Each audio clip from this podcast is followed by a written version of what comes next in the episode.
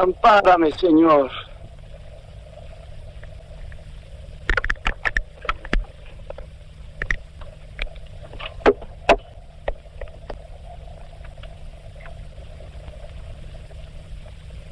Te prometí que volvería. Y esta vez es la última. Va de retro, Satán. Ni vade, ni retro, ni nada.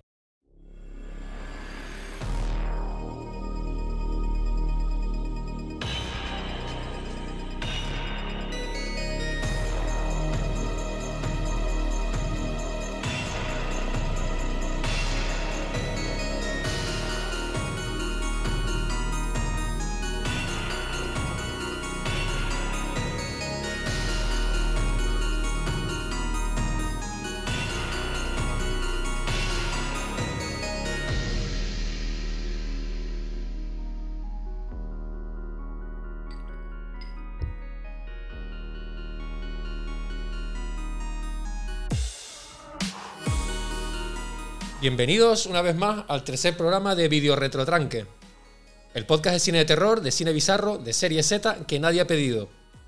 El caballo al que nadie apostaría. Y como ya saben, no estamos aquí para contarles cosas nuevas, sino para contarles, pues, pues lo de siempre, lo que ya han leído en miles de sitios, en lo que han escuchado en mil, de en mil podcasts diferentes. Y nada, en parte, pues contentos porque ya se acabó el verano, unos estamos felices por ello. Otros no están tan felices porque acabó el Mundial de Ciclismo. y la temporada de, de- de ciclismo, como puede ser el amigo Ventura, que estará, me imagino, un poco triste por ello. Bueno, todavía me queda una. Y también estamos, estamos tristes también porque, nada, vuelve la temporada de, de los fachalecos. Oh. Llega el invierno y, claro, tener los, los brazos al aire y, los fachalecos para tener ahí bien el pecho cubierto. También vuelven las falsas predicciones de la EMET. Que, bueno, que como ya saben, la gente aquí de Canarias, pues, bueno, por lo menos de Santa Cruz de Tenerife, que avisaban tormentas y avisaban de todo, iba el apocalipsis. Pero no ha sido así. Ha llovido muchos días, pero bueno. Y por eso hoy hemos quedado aquí por la mañana, día nublado. Y estamos aquí, como siempre, con el amigo Eduardo para traer nuestras predicciones también de las películas que hemos visto. Mal, mal, me he, me he confundido. No pasa nada, no pasa nada. Me adelanté, me adelanté del programa. Me adelanté del programa. No pasa nada. Eh, y nada, volvemos a traer pues lo de siempre. Eh, un- una película gancho y un retrotranque. ¿Cómo estás, Eduardo? Bienvenido. Bien hallado, amigo Raúl. Bien, muy bien. Como igual de contento que tú porque se haya acabado el verano, que dejemos de sudar, que nuestros cuellos dejen de sudar. Y nada, y que por medio entre nuestro episodio 2 y este nuevo episodio 3, pues se ha muerto una reina de Inglaterra también. Desmiente la teoría de que fuera un vampiro, de que, ¿eh? de que tu- se durmiera dentro de un ataúd por las noches. También debo decir que se hayan, menos mal que ya se han dado prisa en enterrarla, porque a este paso se iba a morir el rey, el nuevo rey de Inglaterra antes de que ella acabara el bolo, porque ha girado por toda, por toda Inglaterra. Y nada, con ganas aquí de, de hablar de, esta, de estos dos buenos tranques que llevamos hoy, ¿no? Pues sí, son tranques que yo por lo menos por mi parte int- intentaré despachar rápido, pero no antes de, de, de- de- de comentarte una cosa del, del programa pasado, don Eduardo. ¿Qué pasó, don Raúl? Sorpréndeme. Eh, hicimos una apuesta con el amigo James Wan. No sé si te acuerdas que lo Oh, comentamos. Oh, es verdad que... Me acordar ahora, yo- no, te- yo- no- no lo, no lo tenía apuntado Como aquí. me pierde la boca, rete al amigo James Wan a una Sí, cosa sí, sí, y, y ya tengo que recoger cable, ¿no? Sí, señor. Hemos apostado con el amigo James Wan que sí, a ver si era, o algún director de cine, a ver si era capaz de hacer una película en un piso de 30 metros cuadrados o 40 o 50, lo que era en un piso. Típico piso de estudiantes o algo así. Pues el señor Wan lo hizo. Lo hizo, como ya sabes, en la primera entrega de Expediente Warren, en, lo- en el prólogo de Expediente Warren, con, con Anabel. Con la muñeca Anabel, es verdad que era un, era un piso pequeño y es verdad. Una vez nos, Eh, nos- señor, nuestro- sí, nos- señor. una vez nos damos con nuestro propio. El señor James Wan vuelve a poner de manifiesto que no tenemos ni puta, Puta idea, de idea. lo que hablemos. Sí, sí, sí. Voy a error por programa, vamos a ver qué nos sorprende en este, porque acuérdate que en el primero hablé de Ethan Hawke y nombré un tranque de dragones llamado el Imperio del Fuego, y no era Ethan Hawke, sino era Christian Bale. Sí, señor. Que para el caso puede ser hasta lo mismo. Pues sí, y después de dejar claro pues estos, estos errores de- para demostrar a la gente que, que cualquiera puede hacer un podcast y empezar a ladrar cosas en un micro, pues también traigo un pequeño debate bueno, debate, una cuestión que como que me estoy acostumbrando a, para la intro, introducirles un poco eh, y quería preguntarles a ustedes qué les parecía, porque últimamente, igual que el otro día, ¿cuál fue lo que pregunté? Ya ni, ni me acuerdo. Estábamos hablando el otro día de, de la rapidez con la que se consume cine, en este Ajá. caso, eh, en, en redes sociales, ¿no? Sí, señor. Pues esta vez les traigo porque, claro, estamos ya, en, eh, ya entrando en octubre y parece ser que eh, todos los putos meses del año hay una película del año. Hay una película de terror del año. Cuando no ha sido Black Phone eh, es, es X, cuando no es X es Nope, cuando no es Nope ahora vienen tropecientas películas ahora en la época de terror, de Halloween y tal.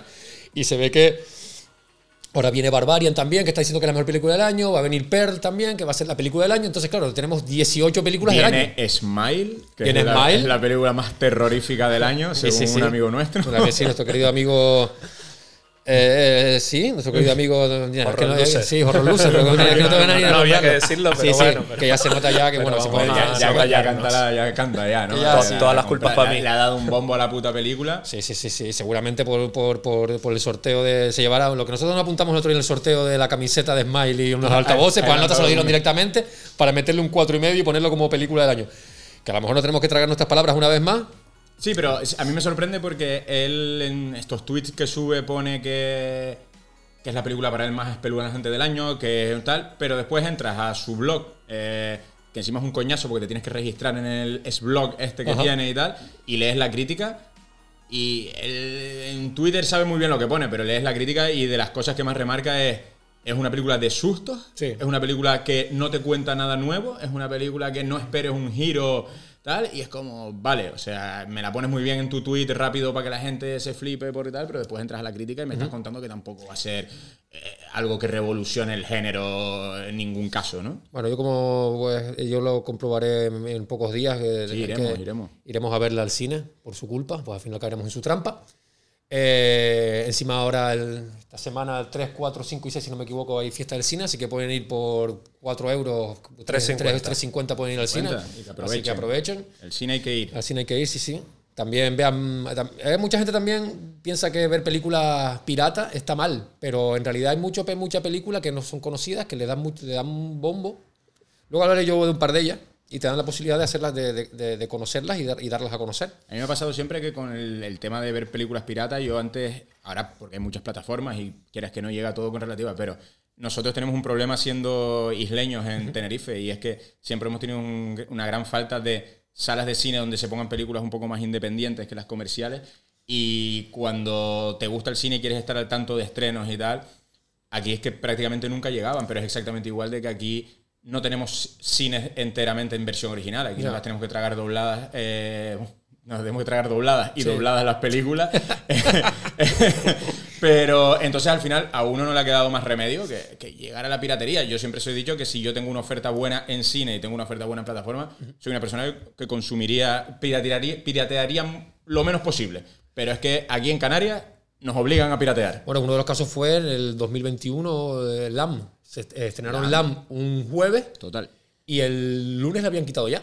Exactamente. Duró cuatro días. Y duró cuatro Y días fue, y- en- y fue una de las películas más, más habladas del Y 2021. duró cuatro días gracias a- al cine al campo que siempre hace como una apuesta de traer cosas un poco más raras porque fue el único cine de la isla. No, y también el lo- Renoir también otra. El Prise. Sí. Ah, el Prise lo trajo también. Sí, Sí, sí, sí. pero eso, que duró Nada, tres cuatro- días, tío. sí, sí. Es que al final, Eh. es que no, no, es que a poco que te despistes o que tengas trabajo, es que te quedas sin verla. Y yo, por ejemplo, la vi cuando, cuando la subieron a Filming, porque al final la Filming, gracias a Dios, la subió con relativa... Bueno, entonces, ¿qué, qué- qué crees tú que, que de, de- que todos los meses hay una, una película de terror? Yo estoy un poco cansado porque, aparte de terror, porque es lo que estamos hablando, ¿no? Todos los días, todos los meses viene la película más espeluznante del año, ¿no? Es como. Y además todas quieren como superarse en cuanto a miedo. Todas, esta es la que da más susto, esta es Sí. la que más, más tal, esta. Entonces, es eso, es, es que al final lo que decíamos, el, te sirve el mismo argumento para el programa anterior, es que es agotador. ¿No crees que es un poco también de sobreinformación también? Porque a mí me pasa Sí, también sí. que. Entonces, que muchas veces abres. eh, yo estoy asustado porque yo no tenía Twitter y me lo abrí hace poco y tal. Y. Te agota. Y claro, te agota. Entonces es, es esa ansia también de saber más. de que de, de- Hay veces que quiero publicar cosas que al final nunca publico. Pero en plan de voy a, voy a publicar esto porque creo que nadie lo ha subido. Pero Exacto. ya, ya lo han subido. Entonces, claro, y, y el que tiene esa oportunidad le va a dar ese golpe de la película más terrorífica para captar. Además, ya todo es superarse. O sea, por ejemplo, ahora se puede estrenar el remake, la- remake o continuación de Hellraiser. Y no es, oye, pues vamos a intentar seguir este universo. No, no. Esta va a ser la más sangrienta. Y es como, ¿pero por qué? No pasa nada. ¿sabes? Porque, ¿Cómo lo vamos a medir? ¿En litros de sangre? ¿Lo vamos a medir? Es como, no, coño, no. ¿Por qué ese afán de todo lo que viene tiene que ser superior y superior y superior? Y es como, no, cuéntame una historia original y que ya saqué yo mis conclusiones. Pero al final, con lo que consigues con eso, que es el famoso hype, ¿no? Eh, Al final consigues unas expectativas Que tanto sube, vuelve, baja, cae, cae. Luego Exactamente, realidad, por cae. eso, por eso al final las expectativas cuanto menos yo creo que son, eh, son mejores, ¿no? Yo ahora, fíjate que yo soy, que no tiene nada que ver con terror, soy aficionado a Star Wars y el hype con el que vendieron la Obi-Wan Kenobi y fue un- una, una hostia y un bloque y una cosa que para mí fue un fracaso y ahora se ha estrenado una nueva que es un spin-off de la de Rock One este y tal, yo iba con expectativas cero porque tampoco era una cosa que tal. Y es una cosa que por lo menos me está entreteniendo. Bueno. Pero porque es una cuestión de expectativas. Si me lo hubieran vendido como la enésima cosa de Star Wars que iba a ser la bomba, seguramente habría acabado siendo una mierda. Yo no sé si ustedes se han dado cuenta también un poco, lo que les comentaba el otro día, que a más publicidad de una película, eh, peor es. Porque yo creo que siempre, por ejemplo, eh, no me sale ninguna hora, pero bueno, eh, a cuanto más publicidad le da una película, cuanto más carteles veas en la calle, cuanto más anuncios veas en la televisión, cuanto más anuncios veas en Twitter o en redes sociales, eh, peor es. Porque la, la película, una película buena creo yo que se vende sola. Sobre todo porque, exactamente, muchas veces cuando ves esas campañas tan agresivas es porque los propios productores y distribuidores se han dado cuenta que aquí hay que meter publicidad porque si no, Claro, es que- esta peli no se vende. ¿no? Y lo digo ahora cuestión de Smile, por ejemplo, que ahí me quedé flipando, fue lo, no sé si llegaste a ver, llegaste a ver los tweets de, la- de esta gente caracterizada, bueno, caracterizada, ¿no? Están en los estadios de El béisbol. estadio de béisbol lo vi hoy precisamente y te lo iba, te lo iba a comentar a tú que eres aficionado al béisbol. Sí. Esa campaña está guay. Yo debo decir que esas campañas así originales son muy Sí, divertidas. Sí, pero es, lo que, es, divertidas. es- es lo que, es lo que repito. Eh, por ejemplo, X no, no tuvo ninguna campaña así de... de- de- y, la, y, la, y la película se ha vendido muy bien sola y es más, ya tiene ya la, la precuela, que es Pearl, y ya tiene, ya tiene la secuela, que es Maxine. Exacto. Eh, y la película, hombre, a mí sinceramente tampoco es que me haya- no, no me gustó mucho. Pero Puedo una- entender que a la gente le guste, sí. siempre digo lo mismo, porque yo aquí no soy, no soy nada ni nadie para, para criticar ninguna película, aunque lo hago. Pero eso, eh, se venden solas. Mm. Las, unas películas buenas se venden solas. Sí, es verdad, fíjate, por ejemplo, el caso de que es de los últimos así directores de, de terror, ¿no? Bueno, de terror, de, de este cine de género, ¿no? Que, que se enmarca. Robert Edgers, The Witch no tuvo prácticamente publicidad y es una película tremenda de terror. El Faro no tuvo prácticamente publicidad y es una película rara a su manera, pero no es una mala película. Y cuando ya le dijeron 100 millones de presupuesto, haz El Hombre del Norte, al Nombre del Norte se le dio, bueno, se le dio tan así que yo creo que hasta la gente se llevó a, a engaño porque pensaban que iban a ver una peli de acción con vikingos Sí, al uso. Braveheart ahí. Y es que había que venderla porque se le había dado una inversión al tipo de 100 millones y ellos mismos se daban cuenta de que lo que tenían era una cosa tan rara que es como esto hay que venderlo porque si no, no vamos a recuperar inversión. Entonces, al final yo creo que eso, que cuando ves esas campañas tan agresivas, normalmente, no digo que siempre, hay algo detrás de "Uf, esto no está tan bien, Claro. esto hay que venderlo porque tenemos que ganar, hay que recuperar por lo menos la inversión. ¿no? Eh, sí, entonces también eh, me parece curioso porque, claro, estamos ahora que vienen, eh, viene, viene temporada de festival de cines de terror, estamos eh, muchas plataformas eh, ahora traen sus productos en la época de Halloween, septiembre, octubre. Y, por ejemplo, está- o sea, que tienen maneras de, publici- de- de publicitarlas, no, Sí. no de esa manera que dices tú, bueno, pues qué, qué extraño, ¿no? Otra manera muy curiosa que ya para ir entrando ya en, en materia de, la- de los tranques que vamos a hablar hoy, pues también es la famosa manera de vender y engañar a la gente con los creadores de, el productor de. La eh, perturbadora sí, mente de... Sí, no sé quién presenta tal, Uy, no sé quién presenta, no sé quién Sí, presenta, y eso mucho hoy, más. hoy, hoy traemos pues, una película de, ya para entrar en materia, eh, traemos la película, eh, una, una- una película presentada por, eh, tío, no me sale el nombre ahora de aquí, el señor este que tenemos aquí. El gordo de Guadalajara. El, el gordo de Guadalajara, sí señor, este, señor Guillermo, Guillermo. del Toro. Hoy tenemos una película de 2013, Mamá. Pues vamos allá.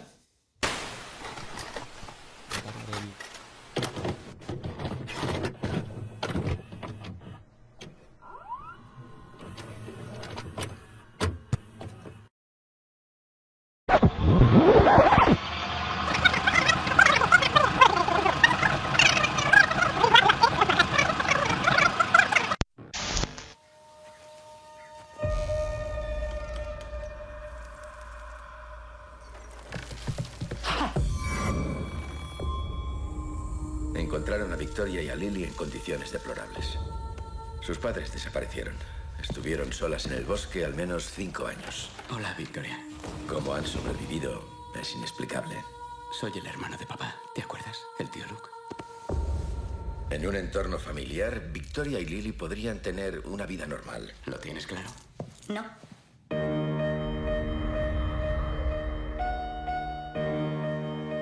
Hola, pequeñas. Esas niñas no están preparadas para esto. Y yo tampoco estoy preparada para esto. ¿Cómo les ha afectado? Hablan con las paredes. ¿Y qué dicen? Todo irá bien. Te lo prometo.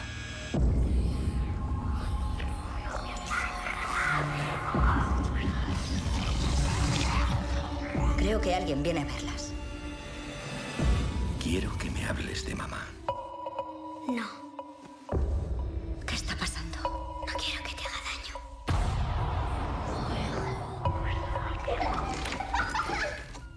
Sabéis qué hora es?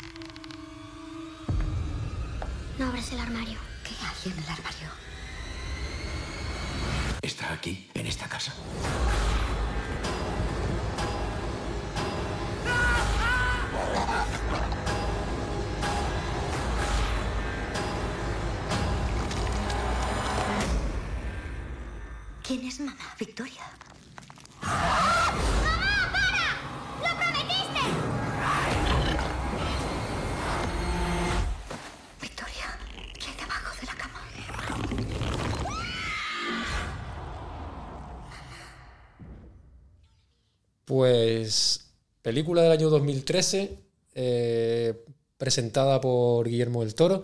Les traemos...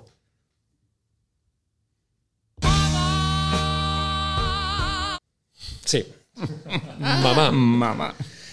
Eh, ya me perdí ya porque es que... uh. Película año 2013, dirigida por el señor Andy Muschietti. Hoy estoy un poco perdido. Es que, ¿Sabes qué pasa? Que a estas horas de la mañana yo no estoy acostumbrado a beber. Entonces, claro, pues pasa... pasa No te preocupes, si quieres eh, le voy diciendo yo que es una película dirigida por el señor Andy Muschietti, que es un estafador porque es argentino y se llama Andrés Muschietti. Sí, Lo que, que pasa queda- que es- queda más eres, guay. eres el típico flipado que llegas a Hollywood y a los cinco minutos te pones un nombre yankee. Claro, yo, no- yo, no, yo no miré si, por ejemplo, antes de, de- de la película esta mamá, si en el, en el corto que presentó en Sitges en el año 2008 se hacía llamar Andy ya, o fue algo posterior. No, yo creo que ya era, eh, que era Andrés Muschietti. Y luego se cambió. Y- Cuando sí, porque- con el gordo ya fue como en plan más guay, ¿no? Yo creo que el gordo le dijo, ponte, ponte el nombre yankee que, va, que te va a quedar mejor. Claro. Pues Sí, no, aquí sí. nosotros te vamos a llamar Andrés, querido.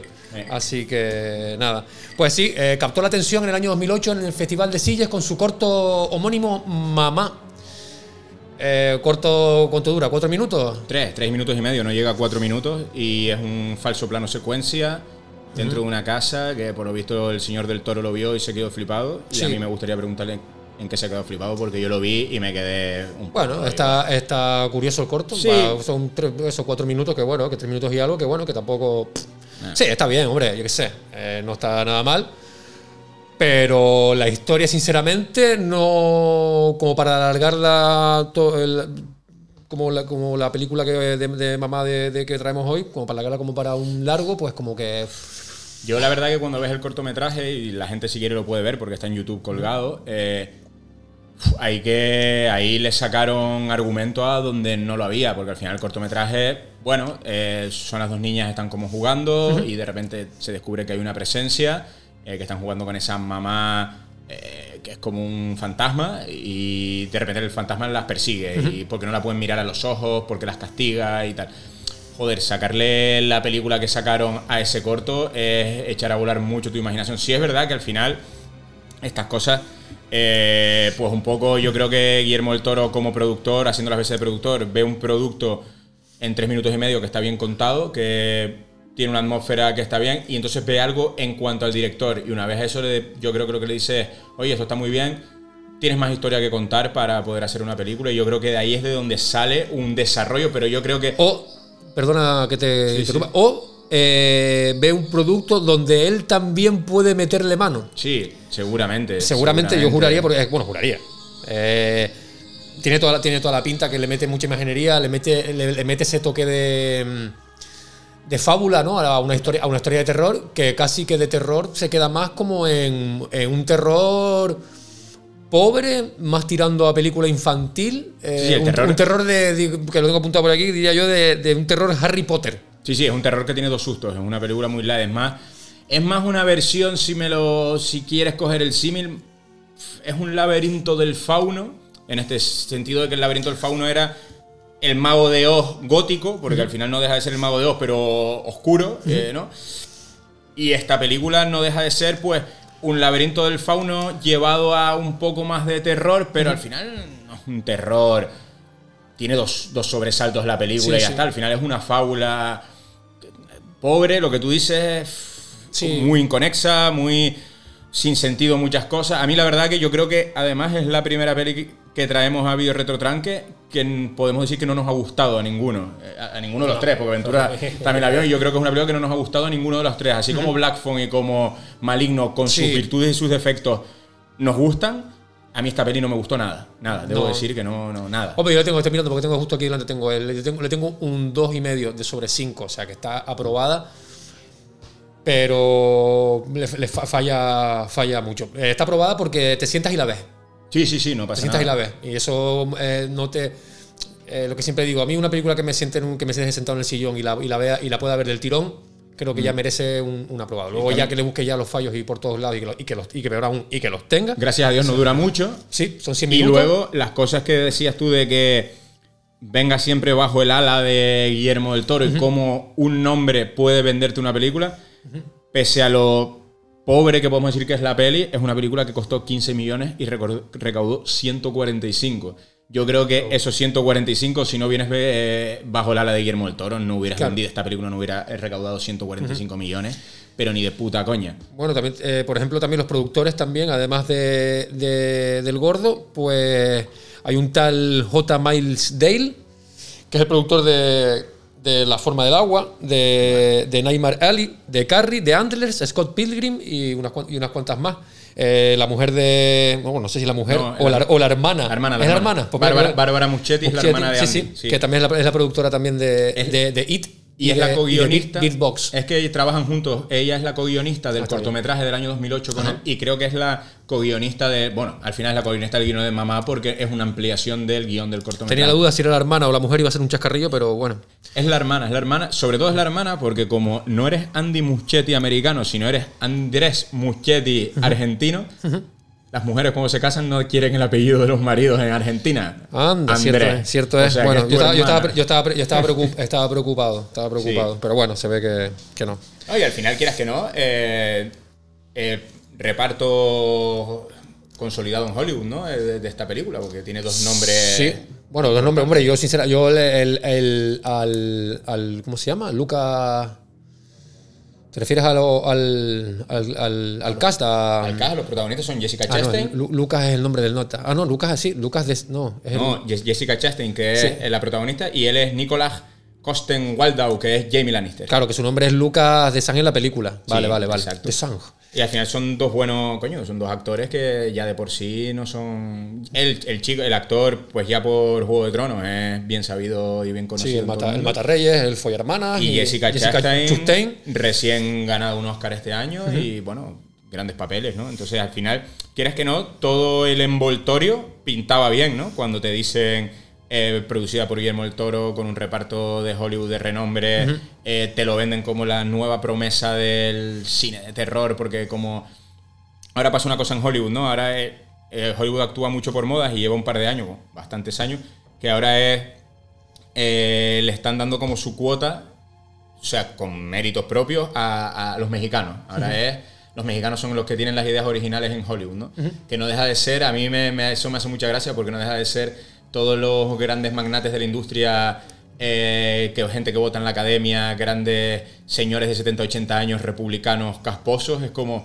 Vamos a hablar ahora de los pobres esclavos mexicanos y vamos a darle su cuota de pantalla cuando eh, tanto mexicanos como puedo hablar de argentinos, eso llevan años haciendo grandes películas, ¿no? Pero ahora es como eso en Hollywood, ¿no? Todo lo que es, eh, se pone de moda y todo, todo lo mexicano es guay, ¿no? Tenemos a Iñárritu, tenemos a Guillermo el Toro, tenemos a Gael García Bernal, ahora la, última de Star Wars es Diego Luna, entonces ahora lo, mexicano mola. Pues mira, te digo que, claro, este señor, el señor Andrés, pues luego adaptó, antes de meternos ya en, en la película, pues eh, adaptó en el año 2007 eh, It, It. que por ejemplo It, eh, la primera y la segunda parte, es una, creo que es un remake que está bastante, bastante logrado, a mí, Sí. me- a mí me gustó, bastante, lo puedo repetir, bastante entretenido, puede ser que el de, la- el de- el de los 90, el telefilm, esté mejor, pero creo más que por nostalgia que por medios. Entonces la de, la de este señor, la de Andrés Muschietti en el 2017, se, la, se la bancó bastante bien.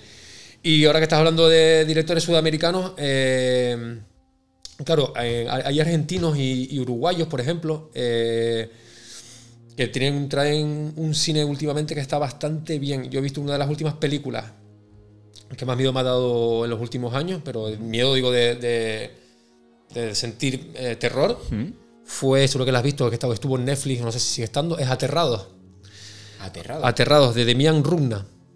Estaba en Netflix. Eh, sí, les recomiendo que ahora, ahora sí que me voy a poner un, me voy a poner un poco serio, me voy a poner un poco serio y por favor saquen eh, lápiz, lápiz y papel porque muchos de ustedes conocerán las películas, por supuesto, porque Sí.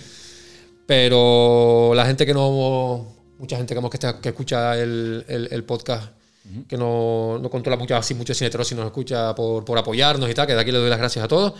Pues mira, les voy a decir que hay una película que se llama Virus 32, que como el que hablé con, cuando fui invitado a Planeta Terror, Virus 32, que es una película de zombies que está bastante bien, no trae nada nuevo porque el, el género de, subgénero de zombies Ah, está pues más- está más todo más que, ya. más que inventado. Pero bueno, está bastante tenido. Trae, trae unas, algunas, unas pequeñas novedades. Pero está bastante bien. Eh, película uruguaya. Está de puta madre. Otra película uruguaya también, bueno, ya no es argentina, sino vamos a hablar, digamos que películas rioplatenses. eh, de Mario Contenti, que estuvo este verano justo aquí en Tenerife de vacaciones. Sí, es verdad.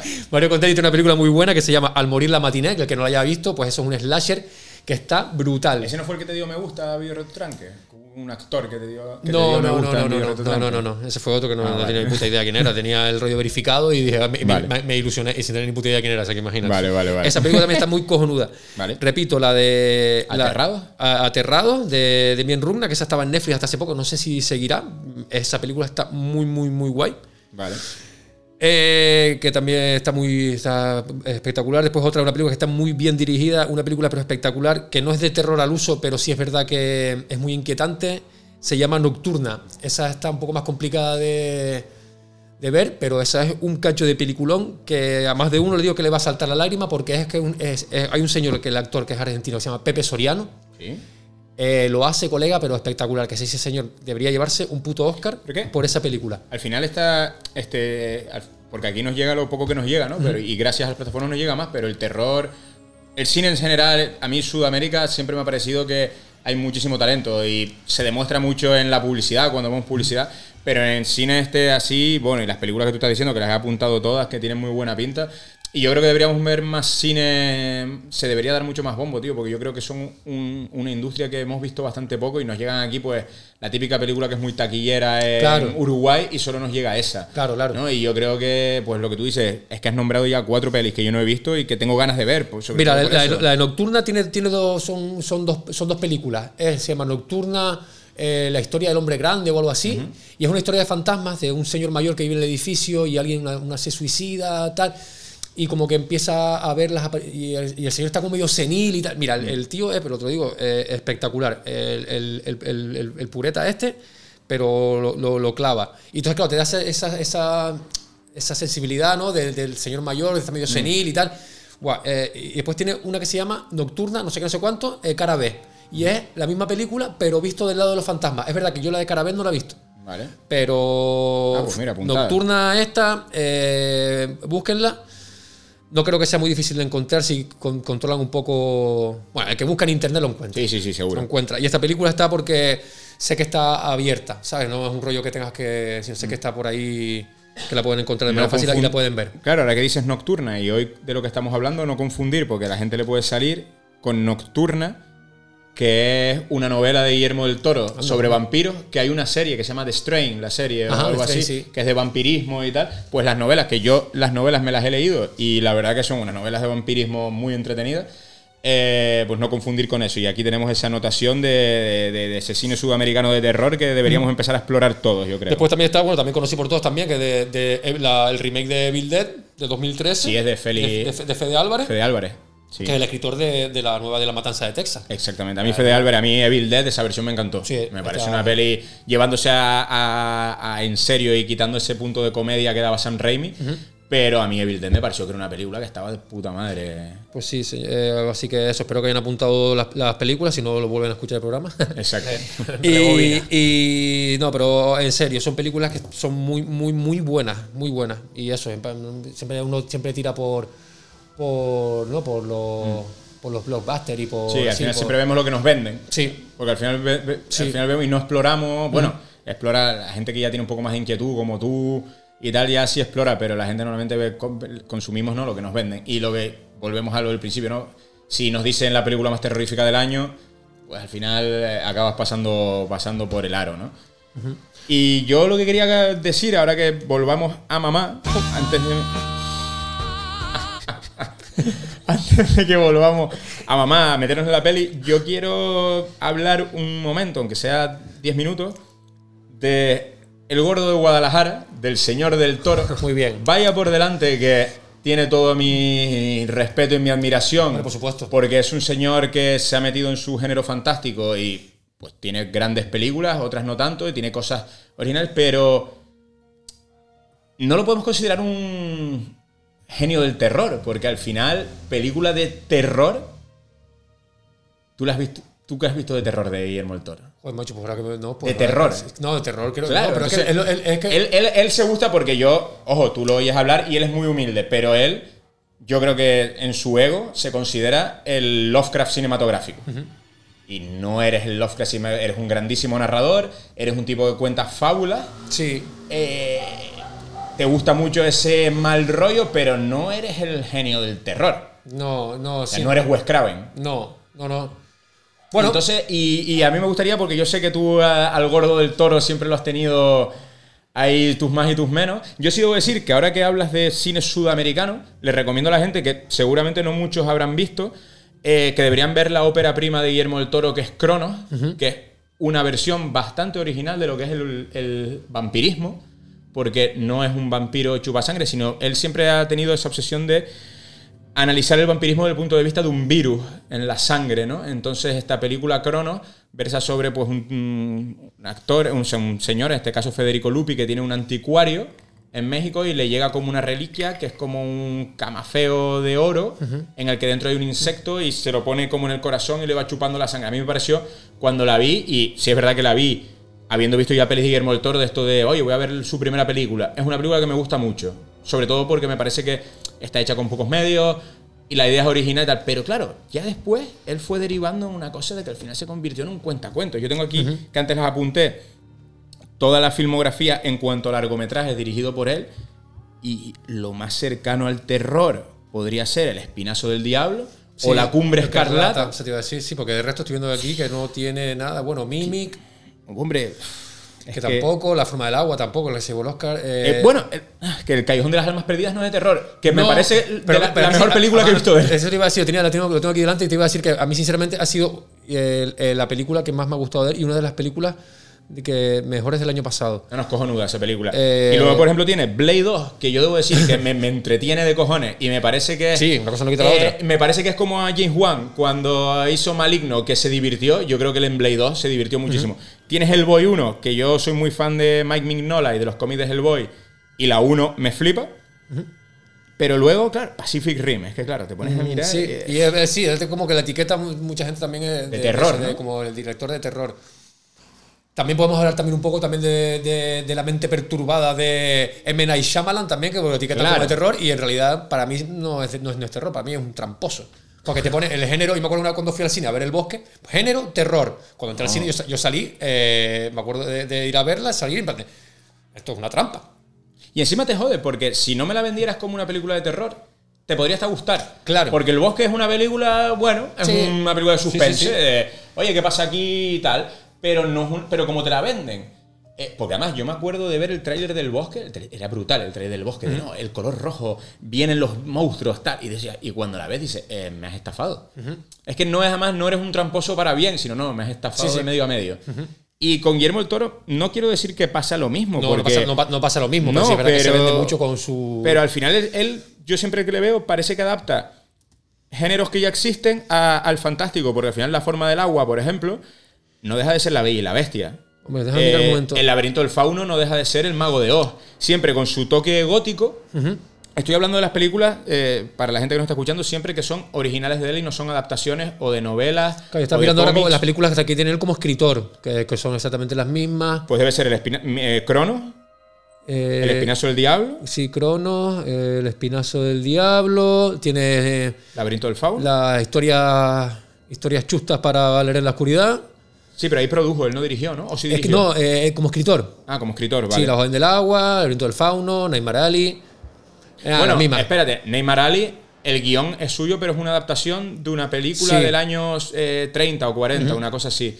O sea que tampoco es guion suyo. O sea, guion original, me refiero. Porque sí es verdad que las adaptaciones de guion. No, pero y la, de- y la de historias chustas para leer en la oscuridad, eh, lo mismo también, es como una serie de libros, es como... Entonces, a mí, o sea, vaya por delante que sus pelis siempre las voy a ver, porque siempre las veo y me interesa y hay cosas que me gustan.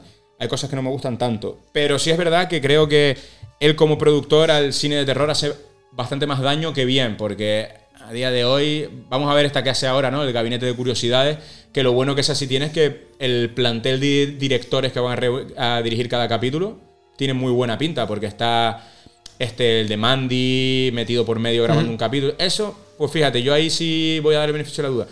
Pero a mí, volviendo ahora a mamá, hostia, Guillermo, a mí me, me la vendiste, ¿eh? Me la vendiste bien. Porque echémosle la culpa echémosle la culpa al señor Andrés, Andrés al, señor, Muschietti, al señor Andrés, que es el director. Vamos a, llevar- sí, sí, vamos a hablar con él, vamos, sí. vamos a- eh, vamos a cargarnos a, Al gordo del a- a toro. Benicio, iba a decir, a Guillermo. a Benicio, a Benicio. a Guillermo del Toro, vamos a quitarlo de la, de la ecuación, porque sí, tiene no, no sé, a mí la, pel- la película de mamá, bueno, vamos a presentarla un poco, la película de mamá. Que de, de qué- Vale, gracias. Eh, ¿De qué trata mamá? Que no hemos hablado de qué, no hemos dicho de qué trata mamá. Cuéntame, cuéntame de qué trata mamá, Raúl. Eh, mamá son de una, una, una, una historia de, de dos, de, dos de, de un, de un padre, ¿no? Que, que un hijo de gran puta, pues que comete ahí un asesinato, se carga a la mujer y huye con sus dos hijas. Eh, tiene un accidente de tráfico con las hijas él, eh, y se esconden en una, en una cabaña de, en el bosque. Pues eh, hay una, hay una, aparece una, una presencia y mata al padre y se queda con, con las niñas. Eh, aparece. Pasan eh, cinco años. Pasan cinco años eh, y encuentran a, a las niñas y se las adjudican a, al, al Matarreyes y a, y a Jessica Chastain, que son los tíos, son el- él, él- es el tío legítimo del el tío político, ¿no? Sí, es el tío, sí, político. eh. No, bio- no, el- biológico. el eh, el tío biológico, es el. Es, es el hermano de su padre porque son gemelos, además. Sí, porque Pero que si, si se fijan es el hermano con gafas. el hermano está, con gafas. y ya Porque lleva sí, mismo sí. peinado, El mismo mismo de todo. y todo. Sí, uno, como, Y uno como, Ye- es, como que es el trajeado y, el y otro es como el Jessica, hipster. y Jessica Exacto. Chastain que se quedó viviendo en la época de Linkin Park porque es emo. Total. Una cosa así. Sí, es la típica. Ella, ella es la, una, una punk rocker de, de- que canta un montón porque es que es una punk rocker de, de HM. Sí, tiene un buen tatuaje de un pulpo. Sí, Y- los ojos negros, el corte de pelo negro, Corte de pelo negro, tiene el típico cinturón este de pochito que era de tachuela. Sí, sí, sí. eh, De hecho, en verdad se parece a nuestra amiga Rebeca hace 10 años. A mi amiga, a mi amiga Rebeca. bueno, sí, nuestra amiga nuestra Rebeca. amiga sí. Rebeca Campo. Sí, sí, sí, Hace sí. 10 años cuando iba al Blues Bar. O sea, Sí, muy, muy, de, muy de Haring, muy de la laguna. Sí, muy, de, muy de- de cuadrilátero. De, Super la de ah, hippie y tal. Exacto. Sí, sí, sí. Eh, pues ahí está Jessica Chastain, que es la bajista de un grupo. Y claro, ella es como es así como radical, pues ella no está, ella no quiere ni, no quiere hijos ni Claro. tal. Entonces, claro, de la noche a la mañana eh, les enchufan ahí a, la- a la- a la- a las dos crías. y las dos crías son raras, porque cuando las encuentran en el bosque son dos crías que Claro, llevan, llevan cinco años en, en y el son bosque. como niñas mono, que también debo decir, la pequeña, vale. Pero la otra cuando llegan y dice, no, ella ya se ha olvidado de hablar, es como, hombre, ya tenía 10 años, yo creo, ¿no? 8 años, vale. Sí. A mí que se haya olvidado de hablar en 5 años, pues Hombre, si no tiene. Dice, mu- dice muy poco del sistema educativo en Estados Unidos. Sí, sí era, y, era, y era grandita. La pequeña, ¿sabes? Tú sabías que la, la- la peque- la- la pequeña era, era muy. eh, al, al ser tan pequeña, era, era, ella es canadiense y solo hablaba francés. Hostia. Y en la película la pusieron, la pusieron a trabajar sin tener ni puta idea de inglés. Le- cuatro nociones que le habían dado de dirección ahí en la, en la, en la película, pero que por eso también se la banca un poco. está el, guay. el el papel de la piba se lo, se lo hace. Y yo creo que en parte es porque la, la niña no, no Hombre, habla ni papa de. La verdad que lo clavan porque para mí el, el resumen, que ahora sí hemos hablado, el resumen de la película cuando empiezas a ver al principio es que es la historia de dos niñas malcriadas. Y te van envenenando, entonces me parece un gran papel, un gran trabajo de las chicas, de las niñas, porque me parece que son, eh, o sea, es que me parece que son dos niñas malcriadas y me molestan mucho además. Sí, Eh, eh, bueno, son niñas que están, que, llevan- que, están, que están criadas por un fantasma en un bosque, dentro de una cabaña. Claro, claro, es que eh, de, Sin, eso te- sin- sin hor- sin horarios. de eso tenemos que hablar, porque cuando... Alimentadas cuen- con cerezas. Cuando cuentas... Bueno, bueno alimentadas con las cerezas que no se sabe por qué las cerezas están puestas en una montaña perfecta que no me explican por qué, porque las, las- podrían estar las semillas es- esparcidas por toda la casa. Bueno, pero el, el- el fantasma pues tendría unas reglas, entonces las pondría. tendría toc, claro, el fantasma tiene toc y las claro, coloca. las, las obliga a comer en, en su sitio donde tiene que ser. Pero- encima, pero- encima del pollo de la cocina. Exacto. Pero si vas, si vas, o sea, si cuentas el argumento rápido, ¿no? Que, que dice que al final son estas niñas criadas por un fantasma y el fantasma empieza a aparecerse, ¿no? Y es el fantasma de una cosa que ellas llaman mamá. Eh, y al final se va, bueno, hablaremos poco a poco, pero se descubre que es una, porque yo lo que quiero llegar es que es un fantasma de una madre que en el siglo XVIII se había suicidado, ¿no? Y se había suicidado con su bebé. Y el, el espíritu moraba aquí porque hasta que no encontrara, vale. Yo te lo dije el otro día y no había caído hasta que dije, hostia, eh, mucho mamá, mucho original es el puto argumento de la llorona. Es lo mismo, exactamente la misma. Es la eh, puta eh, llorona, este el- cuento mexicano eh, de terror que adaptaron en el universo Warren eh, de- posteriormente a mamá, pero no deja de ser una versión libre de la llorona. Es exactamente lo Es mismo. exactamente lo mismo, sí, la misma No, premisa. la- Es la, la la- la misma premisa, sí. Pues sí, pues tenemos aquí la llorona que. Que bueno, pues amor será eso lo que le, lo que le, le encandiló a nuestro amigo Guillermo del Ah, Toro. puede ser, puede ser. Entonces, a mí. eh, sí es verdad que pasa, me pasó mucho cuando la empecé a ver, eh, hablando un poco de- del principio, cuando pasa ese, ese prólogo en el que las niñas, antes de que pasen los cinco años, vemos los títulos, la secuencia de créditos, y son estos créditos que se usan mucho en películas así de fantasía y de terror, que me vas enseñando a través de dibujos infantiles. eh, el argumento entero de la película, porque yo lo que hice fue, de la- el par de veces que la vi, después la segunda o tercera vez que la vi, empecé a fijarme bien en los dibujos y los dibujos te van contando exactamente todo lo que va a ser la película. Pero eso no te quejaste de, de- eso, no, de eso no te quejaste en Midsommar, ¿eh? No, en Midsommar no, porque en Midsommar mola, porque en Midsommar no encaja muy bien. Es que yo en Midsommar, que además hoy traigo la camiseta de Sí, Midsommar. sí, mira, mira. sí. Eh, no, en Midsommar es que está guay contado, sí. Sí, pero- Ah, vuelva Va. por otra, Eduardo Cortiza, ¿no? Pues claro, pues entonces eh, pues estos señores se llevan a las niñas a su casa, que se ve que por- se lo, bueno, a su casa le- le- el Estado le regala un caserón, porque claro, no podemos hacer una película en, en un piso de 20 metros cuadrados. es que ahí te quería decir, ¿eh? Los, ¿Has lle- vi- lo- lo- los lle- los llevamos un caserón porque el Estado le da para poder, pa- para poder estudiar a las niñas y tal, y pues le dan un caserón. Y, y claro, eh, mamá eh, quiere recuperar a sus hijas. Sus hijas adoptivas que no el bosque. Entonces, claro, la presencia les persigue hasta, hasta este pedazo de chozo que, que, le, por regala, que le un, regala el Estado. por un túnel que ella inventa de una pared en la casa en mitad de un bosque Sí. a la pared. Detrás de- Eh, ella detrás crea del un armario. portal a los Stranger Things, un portal Stranger para Things teletransportarse. Y debo decir que cuando se van a ir a vivir a esta casa, a esta gran casa, porque hasta el médico dijo, esto es una película de miedo, no vais a llevarse a esta niña a vuestro piso y vais a una gran casa.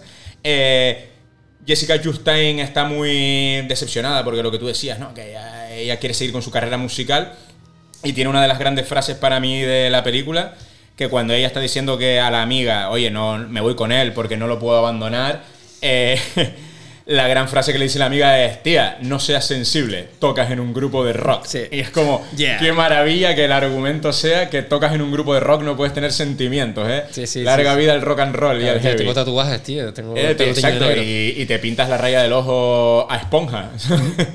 Pues nada, pues ella, pues claro, pues se come sus palabras y se, se tira, digo, pues una polla, me voy para el pedazo de chozo que me da el Estado. me va a caer aquí, dice, porque luego dice, era estrella del rock. claro. Entonces, claro, eh, se ve que, que la, la casa pues le, le tira más que estar aguantando los cuatro grifentos de sus amigos. Entonces, pues se va como a cuidar a, la- a las hijas, pero claro, lo que no sabe es que mamá tiene poderes corpóreos y le y, y ataca al- a su novio, a- aquí al, al follarmana. Eh, y lo tira por las escaleras. Sí. Claro, la, la película podría haber acabado a los cinco minutos. Porque, claro, era mamá, pues se, se- se transforma, aparece por, aparece por atraviesa la puerta. Y si puedes empujar a un tío por las escaleras, puedes coger un cuchillo puedes, puedes matar a toda la familia y llevarte a las niñas. Claro, Y, pues- y acabar. Lo que pasa que no. Siguen estirando, siguen estirando, siguen estirando. Y nada, y este señor acaba en el hospital. Se lo quitan de- directamente, eh, se lo quitan de en medio de la película. Y se lo echa todo, y se lo, y se lo carga todo Jessica Chastain. Se queda ella con, con las dos niñas que no. Hay, que, que ni le va ni le Que viene. ni le va ni le viene. Que, vamos. Eh, aparece también la. ¿Quién es la, la señora esta que la que aparece? Anagrama. Anagrama, aparece, aparece, Ana- aparece Anagrama, que es la. Es la, es la hermana de la madre de las niñas original. Sí, que al vale. principio no hemos contado que el padre la, el padre la, ma- la mata. Entonces es la pues su tía por parte de madre. Claro. Que ella todo el rato está luchando porque ella quiere la custodia de las niñas. Que, Sí. que la verdad, que Claro. viendo- viéndolo viendo, se la tenían que haber dado a ella, que se fueran a tomar por culo. Pero es lo que tú dices, la película podía haber acabado. O sea, es que la película podía no haber ni empezado. Porque si ella al final lo que quiere coger a esas niñas para tirarlas por el risco, no tenías que esperar cinco años a que encontrar a las niñas. Claro. Las tiras por el risco y la Y ni queda- empieza. Claro, porque la finalidad de esta señora, de, de mamá, es eh, quedarse como un poco como. Ella es un alma en pena y quiere quedarse con. para, para no sé, para morir tranquila o algo así. Quiere, eh, quiere morir acompañada. Quiere estar muerta acompañada, ¿no? Sí, Digamos. porque, porque te intentan vender todo el rato el, el- el psiquiatra este que está investigando a las niñas, que empieza como su investigación paralela de ver quién es esta presencia de mamá. Eh, llega a unos archivos, ¿no? Donde hay una señora, hay una bibliotecaria que le dice, eh, ¿quién es esta señora que se suicidó aquí? En... Sí, ahora, ahora tenemos un corte para hablar de eso, pero antes de eso dice, él empieza con esa investigación y dice, le dice algo así como, que es un argumento muy, por ejemplo, del sexto sentido, ¿no? Que dice, los fantasmas no se van porque les quedan cosas que hacer aquí. Y dicen que lo que le queda hacer aquí a ella es que no tiene el cadáver de su recién nacido. Cadáver que al final de la película lo coge y lo bota a los cinco minutos Sí, y no sí. le interesa ese Sí, cadáver. Se lleva toda la película buscando el cadáver Claro, le, gusta, este. le, gusta, le gustan más las niñas Le que gustan son, más las más niñas. rubitas. Sí, están fresquitas. Sí, son y más rubitas. lo que tenemos aquí preparado el amigo Ventura. ¿no? Es ese. De, bueno, que es muy, es muy parecido a, a la parte del Espinoso del Diablo, de Federico, la- Federico Lupi. Que es la- una, una descripción maravillosa de, de lo que es un fantasma. Lo que pasa es que esta como que la adaptaron un poco a, a esta película y me pareció curioso, pues. Vamos a escuchar. el corte. sí. No puedo decir que sí. Un cadáver expuesto a la intemperie se va marchitando, desecando, hasta transformarse en una figura distorsionada, apenas reconocible como ser humano. Un fantasma es una emoción totalmente deformada, condenada a repetirse una y otra vez hasta reparar la injusticia cometida.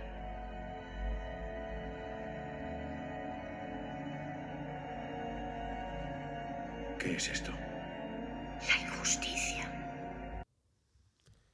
Patrañas, patrañas y más patrañas lo que tiene esta película. Sí, sí.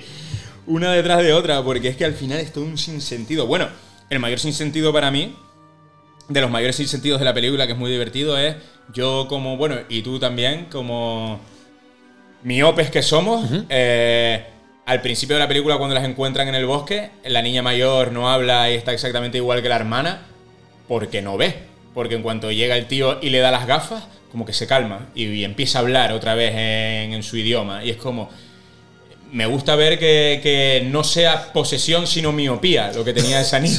Claro, yo creo que- fue lo que te comenté que fue eh, que es que yo creo que es un poco como la, materialización de los dos mundos, ¿no? En plan de como que ella como que la miopía, la miopía, la falta de vista que tiene, como que es, es como el mundo ese espectral donde Sí. vive con mamá y como que las gafas simbolizan pues esa visión del mundo real. Sí, O sea, como sí, que total. Lo ve más claro, entonces claro, ahí es cuando ella se da cuenta de, de lo que estaba, que estaba viviendo en un mundo como más eso espectral. Hay un momento muy curioso que es que el fantasma de mamá se le acerca, le hace así con la mano y le quita las gafas. Y es como, Claro. Sigue ciega, hija de Claro, entonces eso, que, que- que es como. Sí, como eh, no, no no quiero que me vea. o sea, Sí. pa- para, co- al ser la niña haber estado criada ya, como supuestamente dice, como que sigue todavía con esos lazos unidos a, a- a- a la realidad, Sí. pues las gafas representan un poco eso. Entonces, eh, uy, madre mía, cómo estoy yo hoy, me estoy yendo por las nubes. No, no pasa nada. Está- Estábamos ahí metidos. Pues como que todo, claro, tú lo ves todo borroso, entonces tú no ves al monstruo, no ves a ese, Ya. a ese monstruo. Que por cierto, el, no sé si mm, tú conoces a, a Mike- nombraste antes a Mike Mignola. Eh, no sé si conocerás a Richard Corben también, de, de- dibujante de cómic y tal. Y Ben Temple, Mi- Temple Smith, Ese no me suena. que bueno, que de 30 días de noche y todo Sí, esto, pues ese vale, dibujante. vale. ¿No te recuerda un poco el diseño Sí. de a esos, a esos tipos Sí, de dibujos, como de 30, de, de 30 de noche, como de alargada, como de acuarela, así. Sí, la boca que, torcida. que también repite un poco el patrón de Enid, el cuadro. ¿No, había un, ¿no te acuerdas? Sí, es verdad. no repite un poco ese. Ese, ese dibujo, ese, Ese mismo diseño, estilo, sí. sí, totalmente, totalmente. y Sí. claro, como estuve mirando eso, lo de Hellboy y tal, lo de Guillermo del Toro y todo el rollo, pues bueno, pues a lo mejor puede ser que sea. Pues, pues nada, para, pues, bueno, entonces, ¿qué, qué es lo que falla en, en, en Mamá? Todo. Todo. Bueno, luego de las cosas sin la, sen- la- la narrativa, por supuesto. Hombre, de cosas sin sentido podemos seguir hablando, porque es la película en la que, sin sentido ninguno, todo el mundo sueña y tiene visiones. Que es una cosa que tú me decías. Y, por ejemplo, yo a Jessica Chastain se lo justifico porque hay un momento cuando ella tiene ese sueño, que yo debo decir, ese sueño horrible en color sepia, porque el efecto que le ponen es un color sepia casposísimo, en el que ve la muerte de esta mamá tirándose por el risco.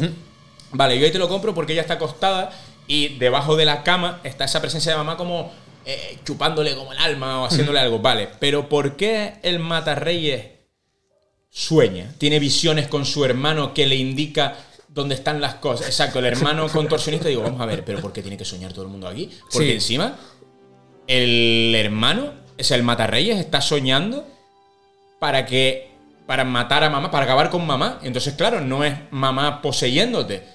Porque es que todo el mundo sueña en esta película. Sí, son una, una- una- muchas cuestiones que tiene la película que no sabes muy bien por dónde cogerlas, porque se ve eso. eh, El mamá tiene unos poderes que no son totalmente inexpli- in- inexplicables. Entonces, claro, desde los sueños, apariciones, desde eso, eh, se materializa por la cara, agarra a uno, mata al otro.